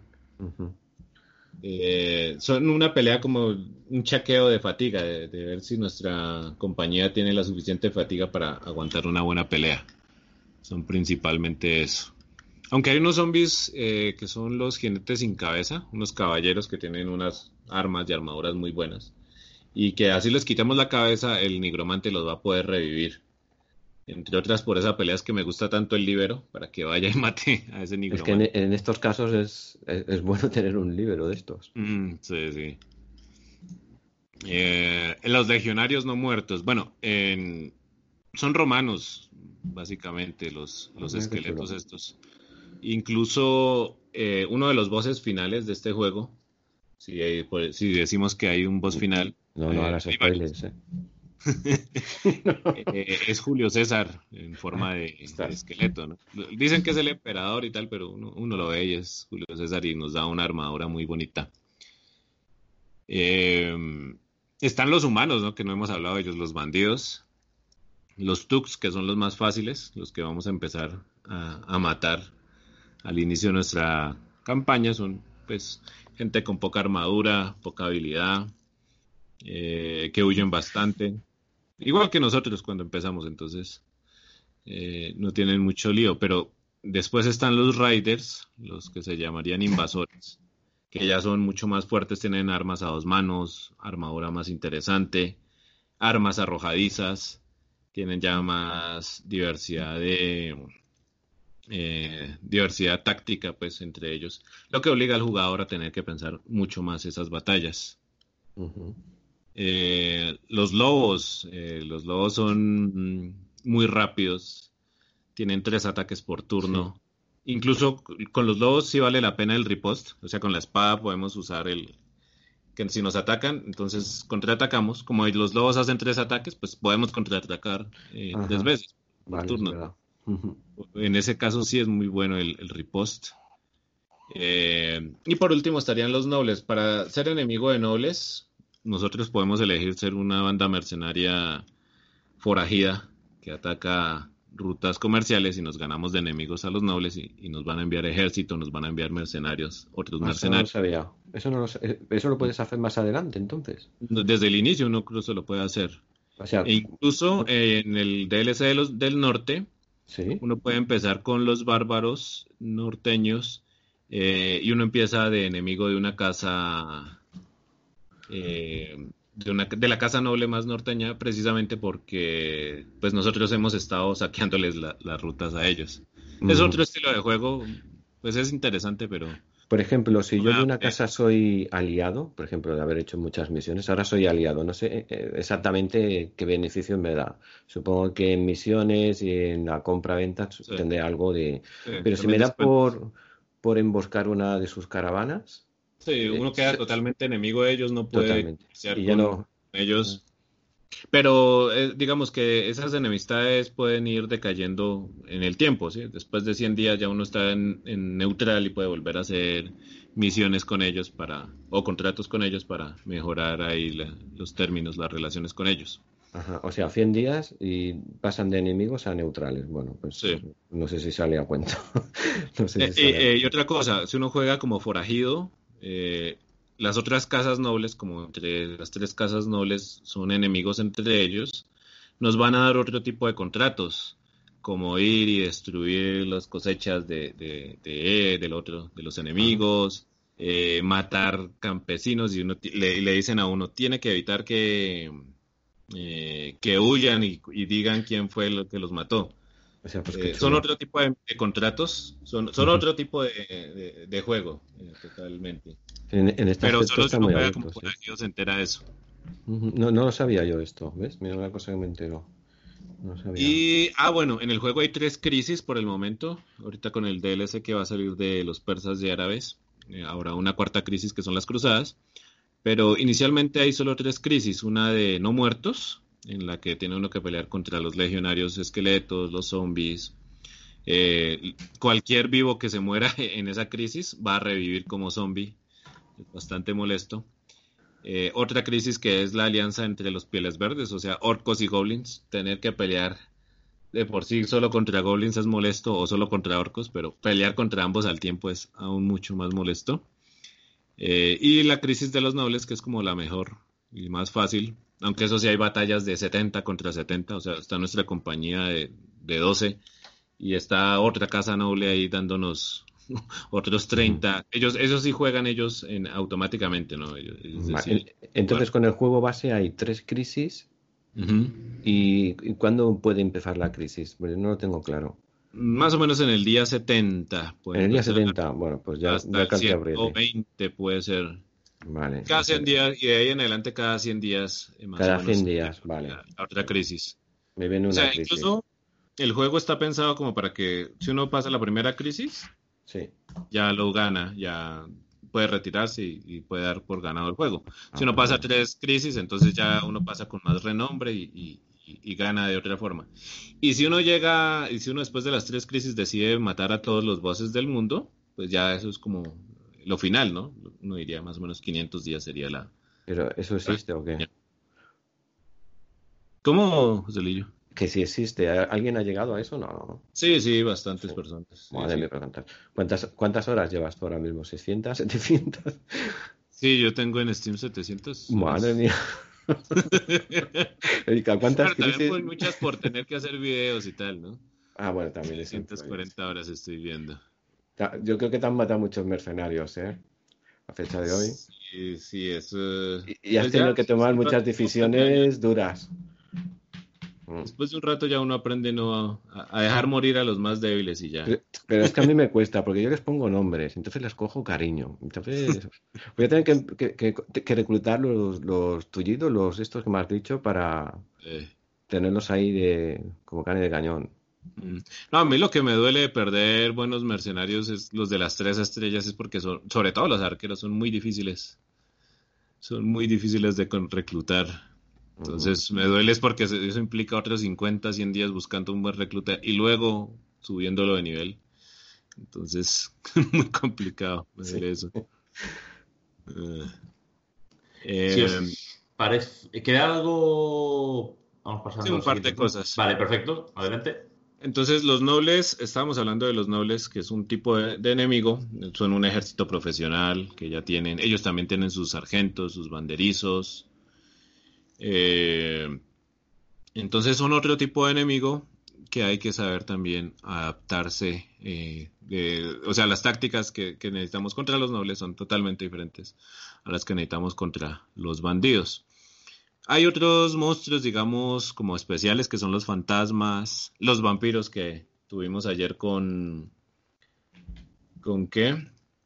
Con José Lillo pero son ya peleas muy, muy, como muy específicas que, que no, no podríamos decir que con una doctrina táctica eh, podemos eh, simplemente decir con esta, con esta receta ya podemos salir de los fantasmas o de los vampiros.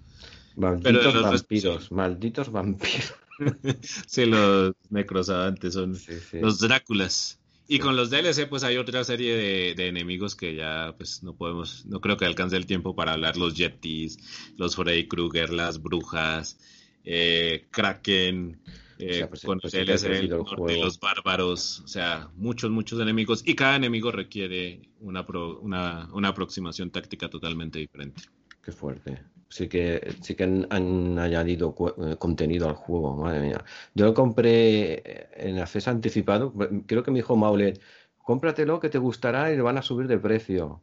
Y no lo había jugado desde entonces y no había ni casas ni, ni tanta, o sea, no había nada. O sea, era muy mm, cuatro pueblos y poca cosa más, creo recordar. ¿Y, y, por qué número de DLC llevamos ya? Tres, ¿no?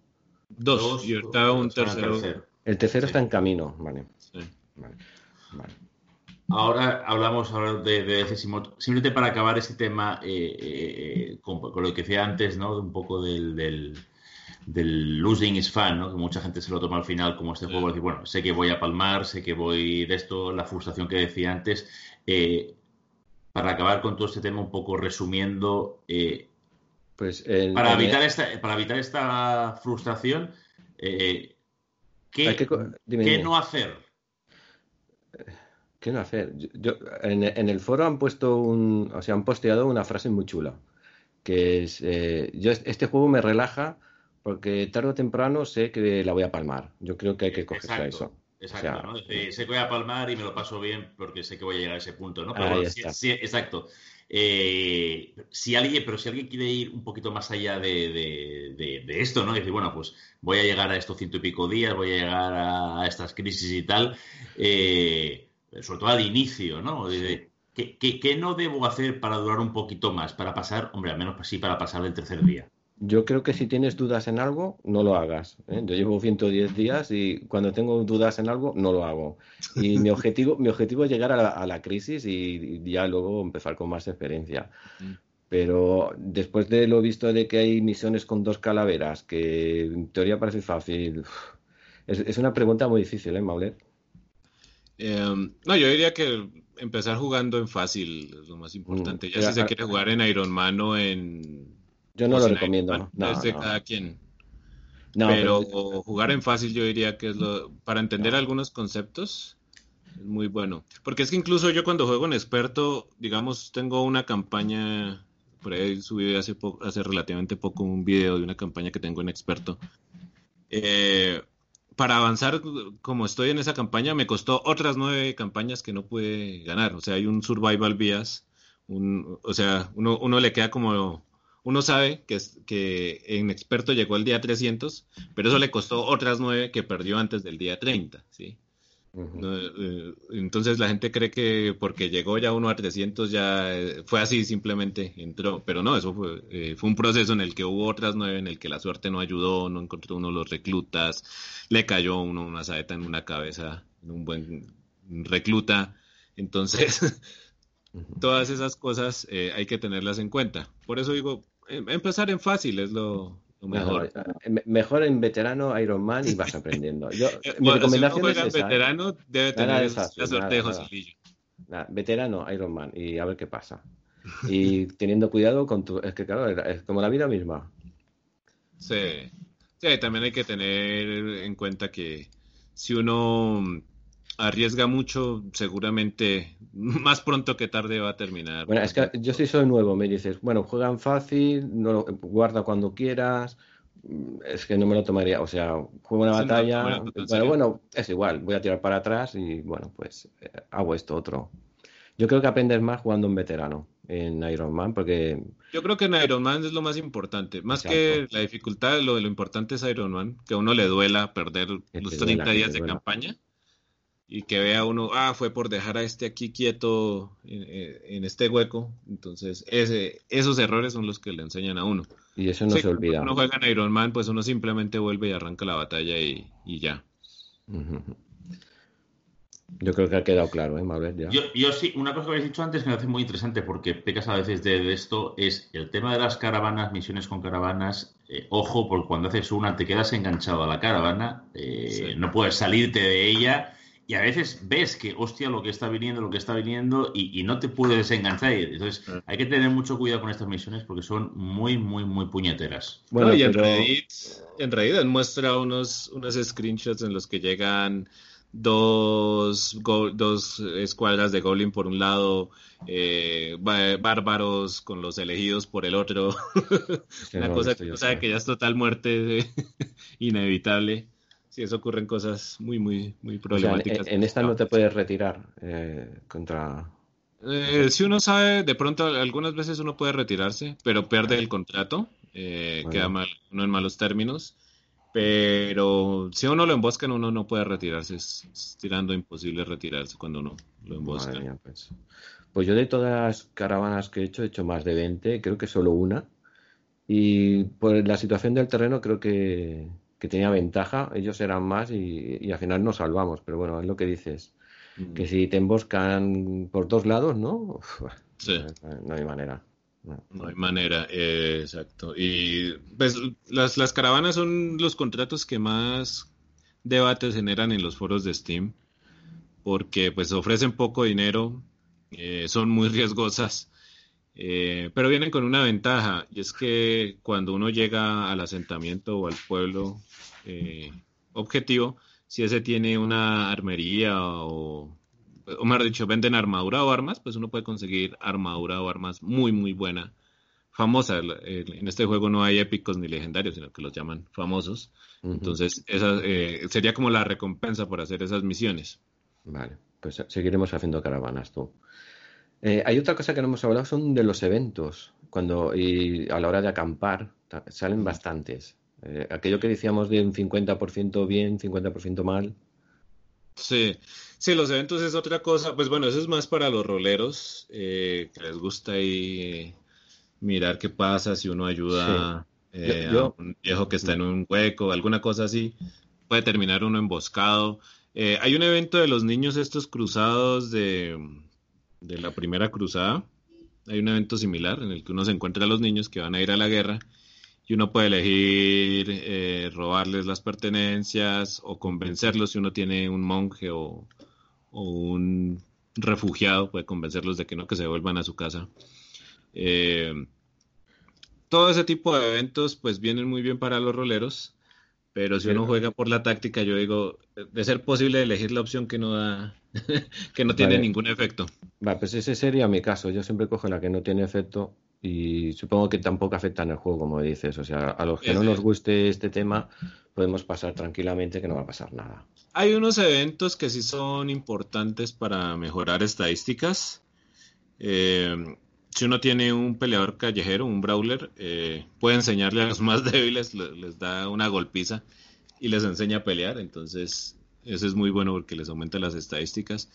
Eh, hay otro bastante riesgoso, si uno tiene arqueros, cazadores y tiene, por ejemplo, a un tullido o a un mendigo eh, le colocan una manzana en la cabeza y entonces empieza a dispararle flechas a ver si, si le pega o no. Si sale bien el, el evento, pues entonces eh, gana eh, habilidad de ataque a distancia. Si sale mal, puede quitarle un ojo o incluso matarlo al, al que se coloca en la cabeza. no. no. no hemos hablado de los campos de entrenamiento que hay que pagar y no sé si es, tú, tú abusas o yo no los uso, personalmente de momento no los he usado.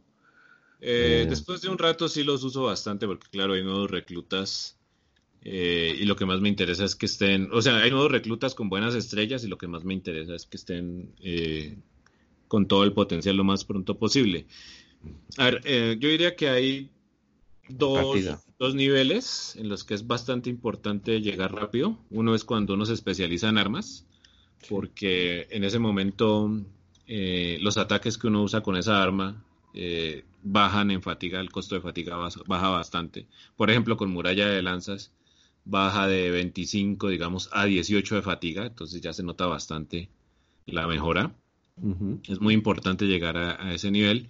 Y el otro nivel es dos niveles más alto, es nivel 7, es cuando uno elige o forjado en batalla o nimble, que es ser como más ágil, ¿no? sea, para los luchadores eh, que usan armadura ligera, nimble, para los que usan armadura pesada, forjado en batalla. Ya con eso les aumenta la, supervivencia fácilmente por 3, 4 veces. Vale, o sea, es muy importante llegar a esos niveles y por eso es muy importante eh, usar el entrenamiento, el, la, construcción esta de, de, entrenarlos. Vale, pero bueno, para partidas más avanzadas, ¿no? Cuando llevas ya no sé, me, 200 días, 300. ¿no? yo diría que más o menos el día de 40, 50. El día 40, joder. O sea, voy atrasado, ¿eh? Voy atrasado en todo. Maldita cuando uno encuentra un buen recluta, porque uno se demora bastante en encontrar buenos reclutas. Al comienzo toca elegir lo que haya y adaptarse a lo que haya. Sí. Pero si después de un rato uno encuentra un buen caballero errante o un buen cazador, pues lo más pronto posible que suba a nivel 5 y 7, mejor. Pero bueno, yo, yo no sé si tú con 47 días tienes tanta pasta, porque yo no puedo hacer tantas cosas, ¿eh? Sí, hay que saber eh, manejar bien el dinero. Eh, pues principalmente, eh, no hay que comprar mucho de... De armadura, de... Sí, o sea, la armadura que yo compro, las armas que yo compro, por ejemplo, ¿cuáles son? Las dagas tier 3, las más importantes, son 600 monedas y vienen muy bien para para conseguir armadura en, el botín de, batalla. Vienen muy bien. Eh, la armadura 130 que ayer compraste, algunas veces la compro. Sí. 33% más caro me salió, pero bueno. Eh, y los escudos a melee, los escudos especializados en combate a melee también son muy importantes para los lanceros para cubrir los flancos.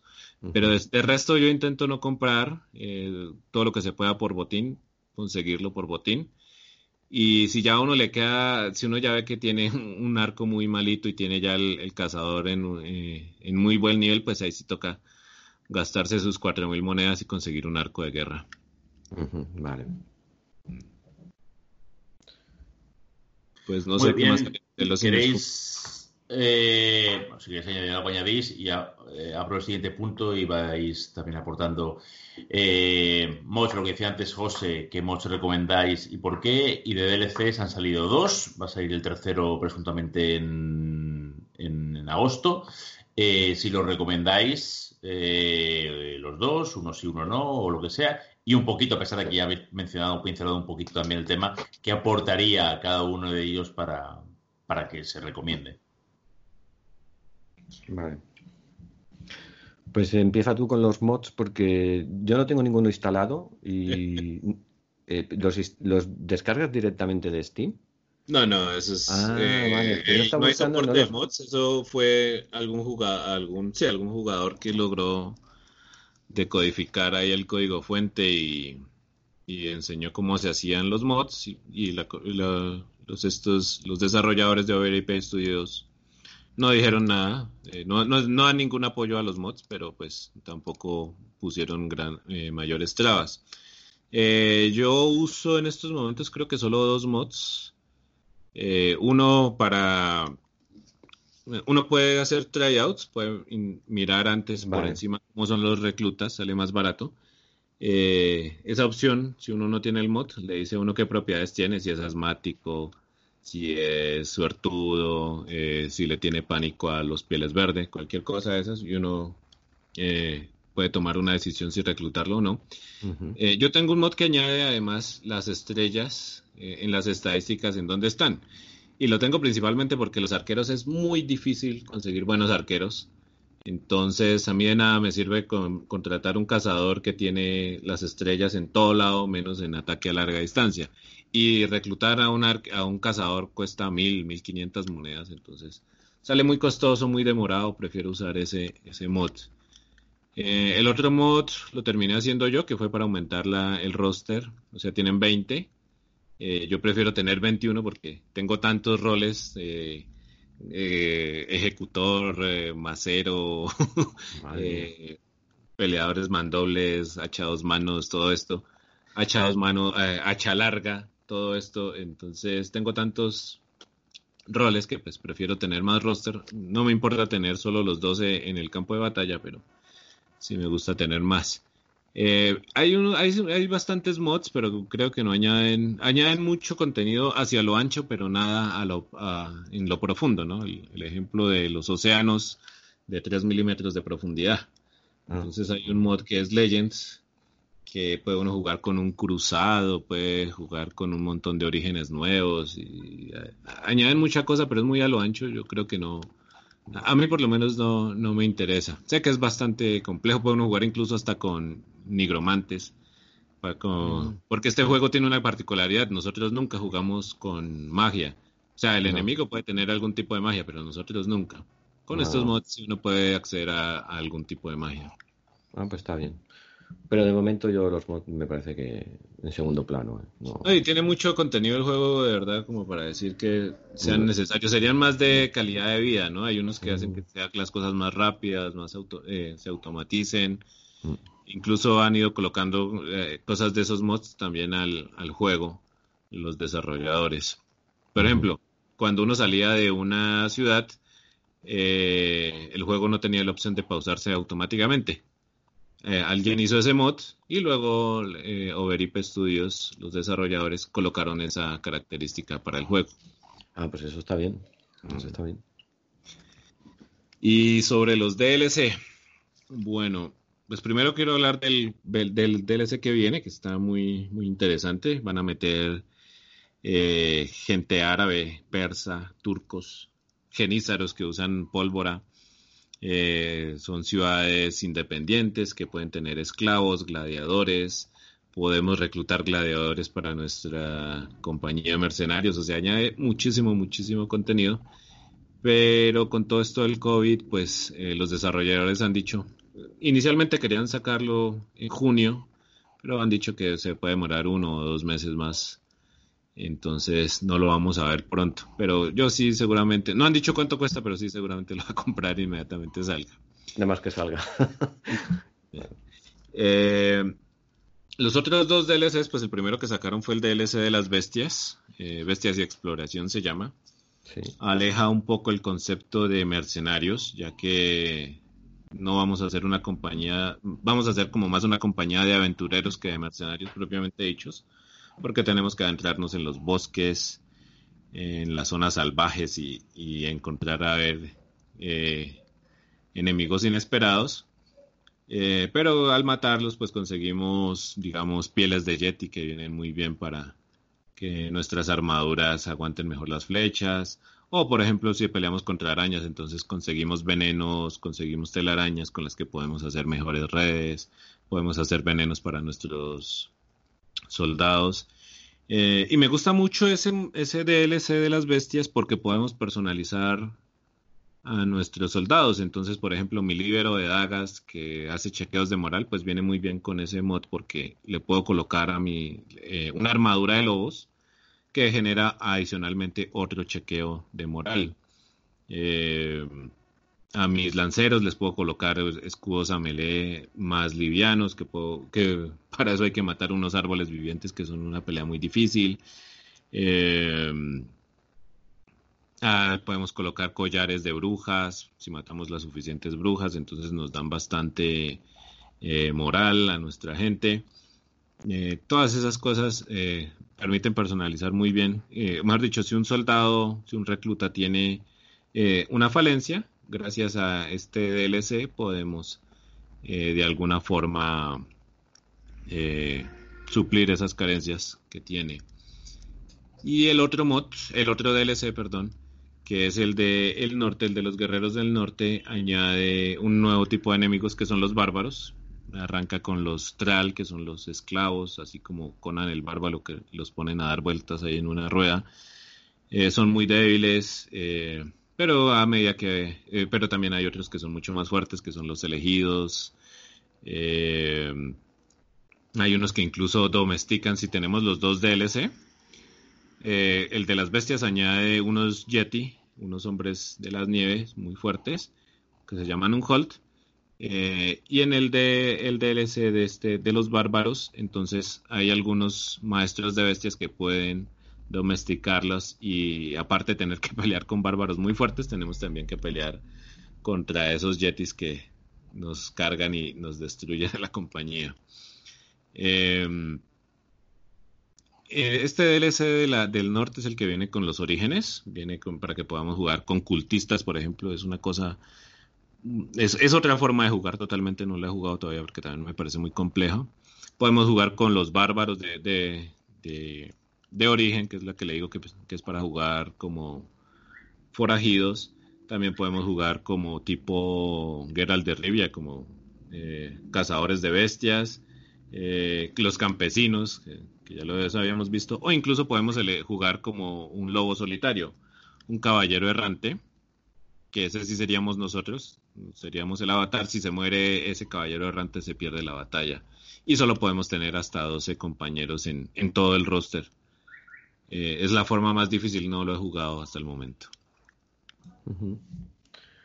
Bueno, pues no veo que sean necesarios, ¿no? Sí, es, yo creo que podemos jugar al principio con el juego base, ¿no? Sí, el juego base ofrece bastante. Yo lo único que he notado, perdón, es, por ejemplo, cuando maté a, las bestias, los colmillos no los pude craftear. Y creo que con el DLC sí que se puede. No sé. Sí. Si alguna cosa más. Los nachos, los nachos, por ejemplo, dan un collar de nachos que sería un, trofeo de decir que hemos matado bastantes nacheres. Eh, y nos da, si colocamos ese collar, pues nos da más resolve. Ah, Pero eso es con el DLC de las bestias. Claro. Si en el DLC hay un evento por ahí con el Witch Hunter, con el cazador de brujas, eh, que hace algún antídoto contra los venenos, pero poco más. Lo mejor es vender simplemente esos dientes y ya. Bueno, de todas formas no son muy caros los DLCs, creo que salen bien de precio, ¿no? Sí, sí por lo menos aquí están, en Colombia están a, muy buen precio.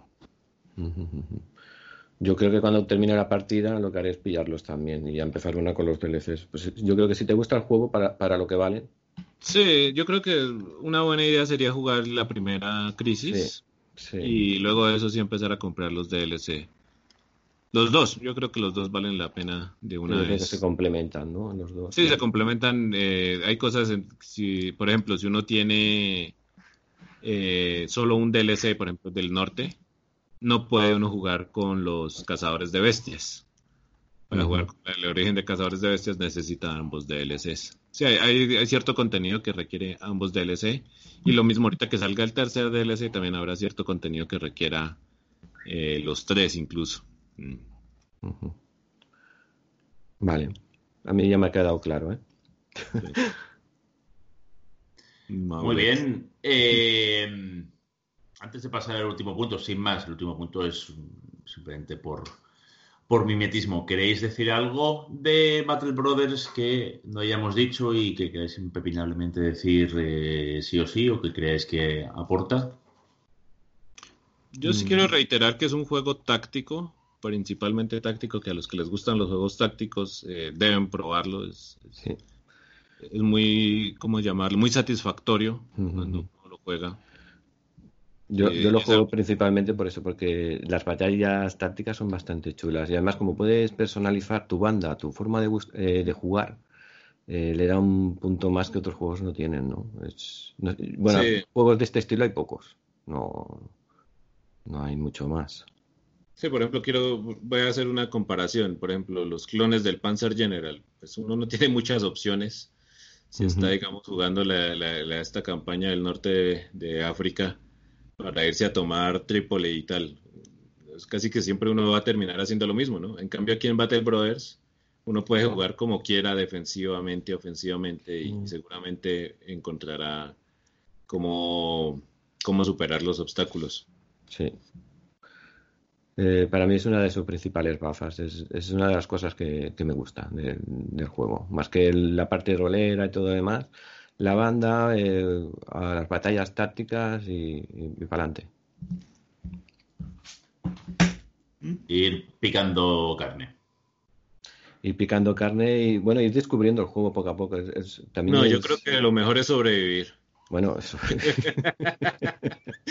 sobrevivir. Lo mejor es sobrevivir, si ya.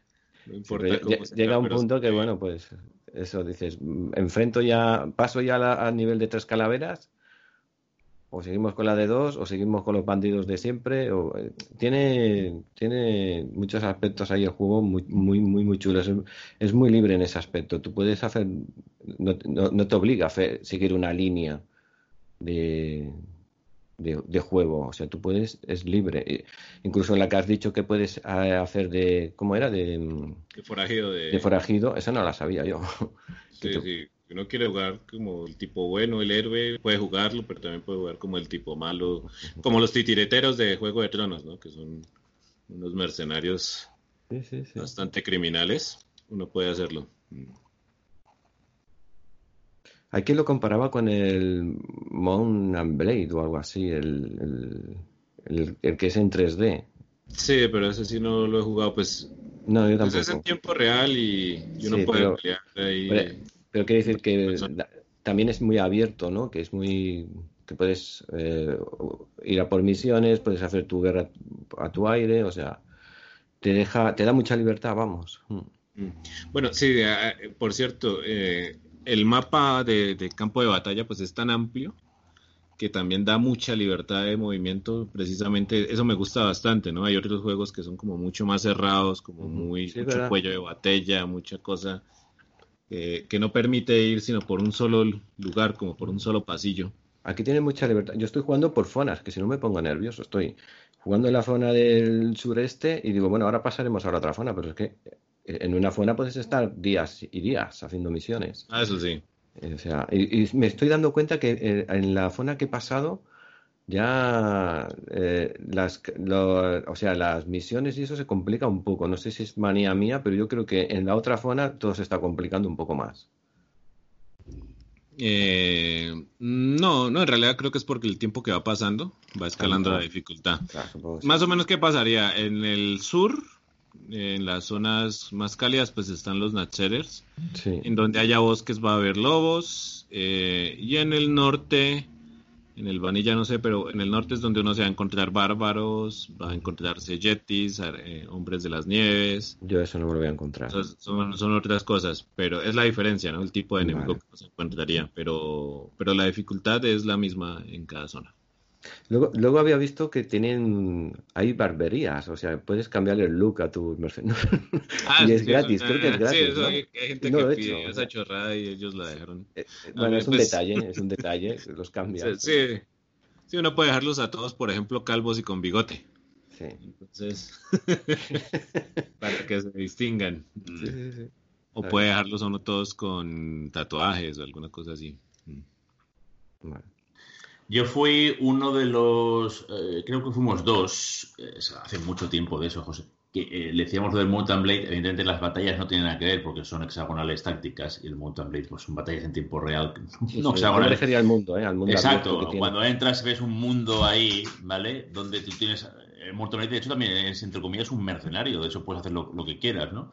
y bueno, tienes, tienes que formar tu banda, tienes que formar tu grupo, pues, desde tradear hasta completar misiones que en el Mountain Blade son quest eh, puras y duras y a partir de ahí pues estás montando tu historia. Desde ese punto de vista tenía un cierto aire, eh, o uno al otro o el otro a uno, da igual. Evidentemente difiere total absolutamente. Luego es el tema de, las batallas que las del, las del Battle Brothers pues tienen desde nuestro punto de vista pedrero, pues mucha más profundidad eh, táctica. Eh, para finalizar con este, este, último punto, mm, uno de los juegos que tenía sale el 29 de, el 29 de, mayo. Eh, es el, que os comentaba por privado el otro día, es el Rising Lords. es un juego relativamente también parecido. ¿Vale? De hecho, incluso se, le acusó de plagio a nivel de, copiar las figuritas, los gráficos y, tal. Eh, se difiere sustancialmente en que eh, tiene más gestión de la ciudad, es más, gestión, del, reino, construir castillos, fortalezas, edificios dentro que te permitan pues, criar caballos, producir eh, herramientas, etcétera, etcétera. Y las batallas luego sí que tienen cierto aire al, al, Battle Brothers, yo creo que son, por lo que he visto, eh, en, YouTube tenéis incluso en castellano bastantes gameplays ya hechos, un poquito menos eh, profundas que las del Battle Brothers, pero te permite usar, que es una ventaja, te permite utilizar cartas.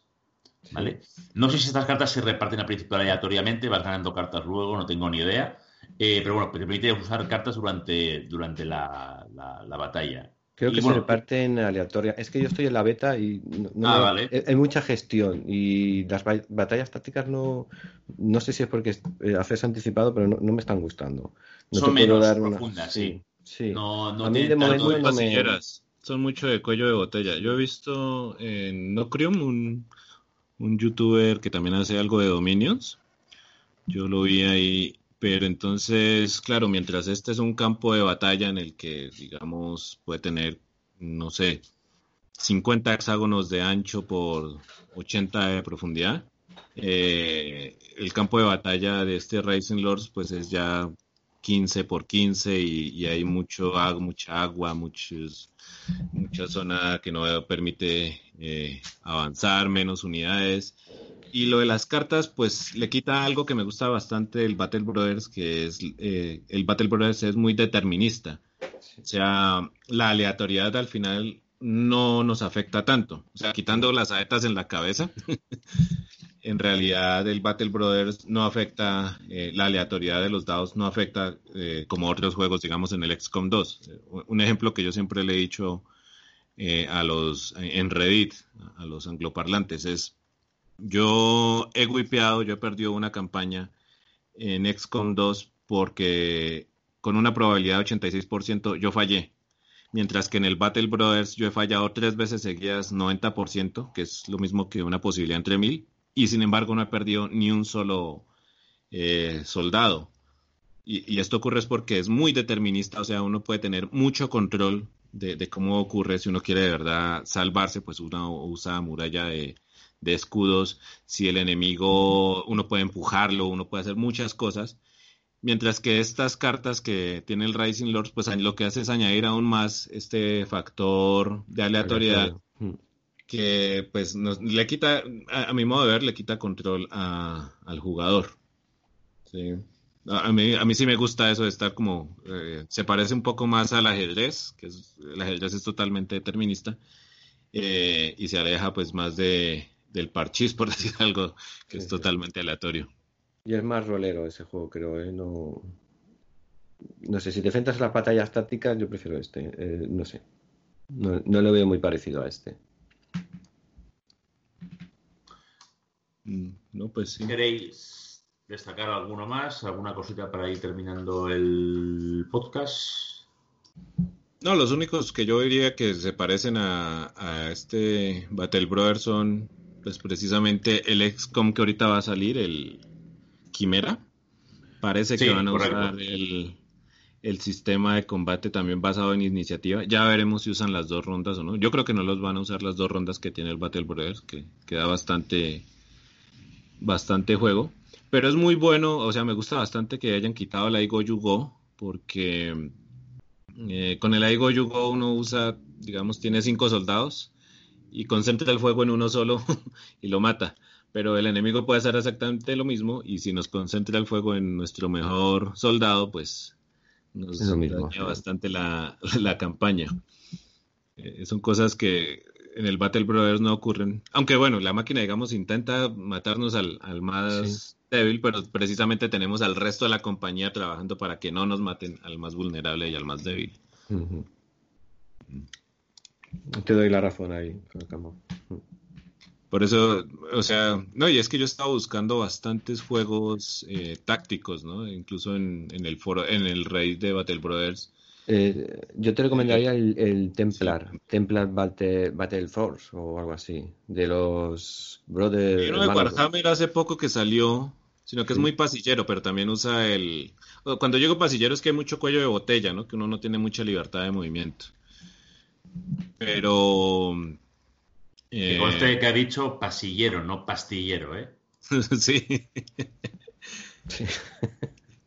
sí o sea, de pasillos, no sé cómo lo, llamarán. Eh, entonces, eh, sí los he visto, pero lastimosamente, ¿verdad? Ver alguna alternativa al Battle Brothers ha sido muy complicado. Y el Xenonaut, el 2, está, está ahí, no, no acaba de salir. Yo también lo estaba esperando este, no... Sí, no ha salido. Pero el Xenonauts 1 es también I Go You Go. es, como, sí, es como el antiguo. Es, es no, va por iniciativa también, sí. ¿También va por iniciativa? Sí, diría que sí, ¿no? Ahora estoy seguro, ahora me hace dudar. Los RPGs, eh, eso sí, hay muchos RPGs que sí usan eso y me dieron un montón de. de qué, de, de recomendaciones. Ah, el mismo Battletech, uno de, de Paradox, que es robots. No, no va por iniciativa, me he equivocado. Va por turnos también, va por. Mm. Sí, también, pero ese también de nuevo no, es que no me termina de convencer y, y, la personalización, ¿no? O sea, la personalización que yo puedo hacer en el Battle Brothers es mucho más profunda que la que puedo hacer, digamos, en, en los XCOM. En el XCOM simplemente le digo, este es hacker y ya. Eh, este es espadachín y ya. Sí. No sé cuál más. No, yo es que. es Ah, que ya sí, hay uno pocos. nuevo. Hay uno, hay uno que vi hace poco. ¿Eh? Tiene una estética muy parecida a Oxígeno No Incluido. Mm. eh, y es de zombies. Se llama Urtuk de Desolation. Ah, ya sé cuál Eh, dices. Sí, Es de hexágonos Sí. también. Es muy eh, parecido a Battle mucho- Brothers. Pero es mucho más fantástico, ¿eh? es más fantástico, es más. Sí. Espera que te lo paso. Lo paso- o, o lo paso por, por el chat la URL, un momento. Sí, ese, ese. Ese. Eh, ese creo que está en acceso ant- anticipado. eh, y creo que la idea es que están en, No, una- Ya lo en puedes un comprar. calabozo. ¿eh? Tienen es que salir de ahí. Creo que están en un calabozo y tienen que salir de ahí, pero eh, tiene otra estética, eso sí. Como digo, me parece que es más, más parecida más al de- oxígeno no incluido que al Battle Brothers. Es más, más de fantasía. más- Aquí sí que hay muchas bestias, aquí sí que hay. Sí, este sí es mucho más de fantasía. Pues el problema creo que con la fantasía es que se pierde la personalización abierta que tiene el Battle Brothers. Sí. Pero bueno, hay gente a la que le gusta, por ejemplo, jugar con sus magos y con sus sacerdotes. Y está, es muy parecido, como dices. Yo he visto algún gameplay y, y- y lo que he visto me ha gustado mucho. Pasa que te tiene que gustar un poco más la ambientación, ¿vale? Yo prefiero la de Battle Brothers que esta, pero también tiene un acabado muy, muy parecido. Mm. No sé si lo Sí, estáis sí, viendo ahora. Estéticamente es, eh, es una cosa. de- Yo creo que tácticamente a mí lo que ya ahorita me interesa es como la, la táctica, ¿no? Sí, sí, sí, sí. Es, es, es do- donde vas a estar más tiempo con estos juegos, o sea. Mm. Ah, ya lo vi, Warhammer 40.000 Mechanicus. Es el que había mencionado, es otro también que está con combates basados en iniciativa. ¿Mm? Aquí ya lo, lo comparto. Sí, Y es muy... eh, pues es interesante al menos, pero no... Pero este ya había salido, ¿no? Este no es nuevo. Sí, ese es relativamente... A ver, miro cuándo. Ah, no, salió el 28 de febrero este año. No, no, este salió el, el- Ah, el 15 de febrero, noviembre, sí. No, el 15 de noviembre del 2018. Sí, sí. Eh. Salió hace un buen rato. Pero pues es otro... Este es Eh, más XCOM, ¿no? Este es más... Sí, este es una cuadrícula, no es hexágonos, no. pero tiene el combate por iniciativa. No está mal, ¿no? Habría que echarle un vistazo a este también. Sí, y ese tiene mejores gráficos, gráficos 3D de pronto. Una de Bueno. las cosas que yo digo es a, jugadores nuevos, Es pues, que los gráficos... como la- la- lo- los gráficos bonitos y tal. no, Entonces, cuando a mí me preguntan qué, cuál recomiendo, pues yo les digo XCOM porque es un juego Ya, AAA, tiene buena narración, tiene muchas cosas. te voy a pasar uno que si los gráficos no te importan, para, para mí es uno de los mejores, ¿eh? Este seguro que lo conocéis.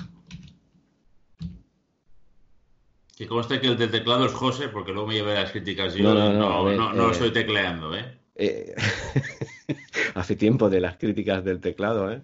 Que la tienes ahí clavada a la espinilla. Hombre, ¿cómo lo sabes? Ay. Muy bien, creo que eh, Juan Camilo se tiene que ir. Nosotros también estamos a punto de finalizar. Eh, Zuecamo, Juan Camilo, muchas gracias por tu participación. Eh, no sé si se ha ido ya. Sí, tenía una cita y creo que está llamando ahora. Eh, no sé si dirá algo. Mm, Bueno, eh, pues nada, chicos, lo dejamos aquí. Ha sido al final un poquito más de lo esperado, hora 50, más o ahora menos. Pues, me tendréis que pagar el plus ese, entonces. El plus ¿no? de, de peligrosidad, sí, sí, de tiempo, Exacto. No, tiempo, no peligrosidad. Sí, Pues eh, muchas gracias, Juan Camilo, lo tenemos por aquí. Creo que se, se ha motivado porque se tenía que, que ir. Eh, José, muchísimas gracias también. Eh, Una duda. em, ¿Luego que hablo con Santi para el plus este o...? Sí, sí, sí, eso es Santi, Santi. Han Vale, pues eh, ya... Es el mismo, sí, sí. Y la próxima vez que vuelva ya vendré un poco más, o sea, intentaré llevar más días en la banda porque pobre, eh, son novatos todavía. Madre mía, las horas que me faltan. Mm. No te ¿Tú- preocupes, nos ¿Tú llegaste a jugar o qué, Mauret? Sí, sí, sí, sí, sí. Yo creo que a 50 y pico días sí que he llegado por ahí, 40 y pico, 50 y pico sí que he llegado, sí. ¿Y la, la has retomado o qué? Hace unos 6-7 meses que no lo he tocado. Sí, sí. Mm, pues ya un está. poquito. Y me faltan todos los DLCs además. Yo me acuerdo que me dijiste tú, píllatelo que ya tarda porque va a salir del acceso anticipado. mucho, mucho al inicio, al inicio juego muchísimo. sí. Pues ahora, ahora lo han dejado, por lo que estoy viendo, el contenido que han añadido y todo es una pasada. Correcto. Y los gráficos yo, yo personalmente no los veo, los veo bastante bonitos. No, está muy bien, desde luego, tanto el mapas. Está batalla, está. Y la interfaz con, o sea, la gestión y todo, eh, yo lo veo un acabado guapo, la verdad. Un juego que merece mucho la pena y por eso hoy os dedicamos y hemos hecho este podcast. Muy bien, chicos, muchas gracias y hasta la siguiente. Venga, a vosotros, hasta luego. Chao.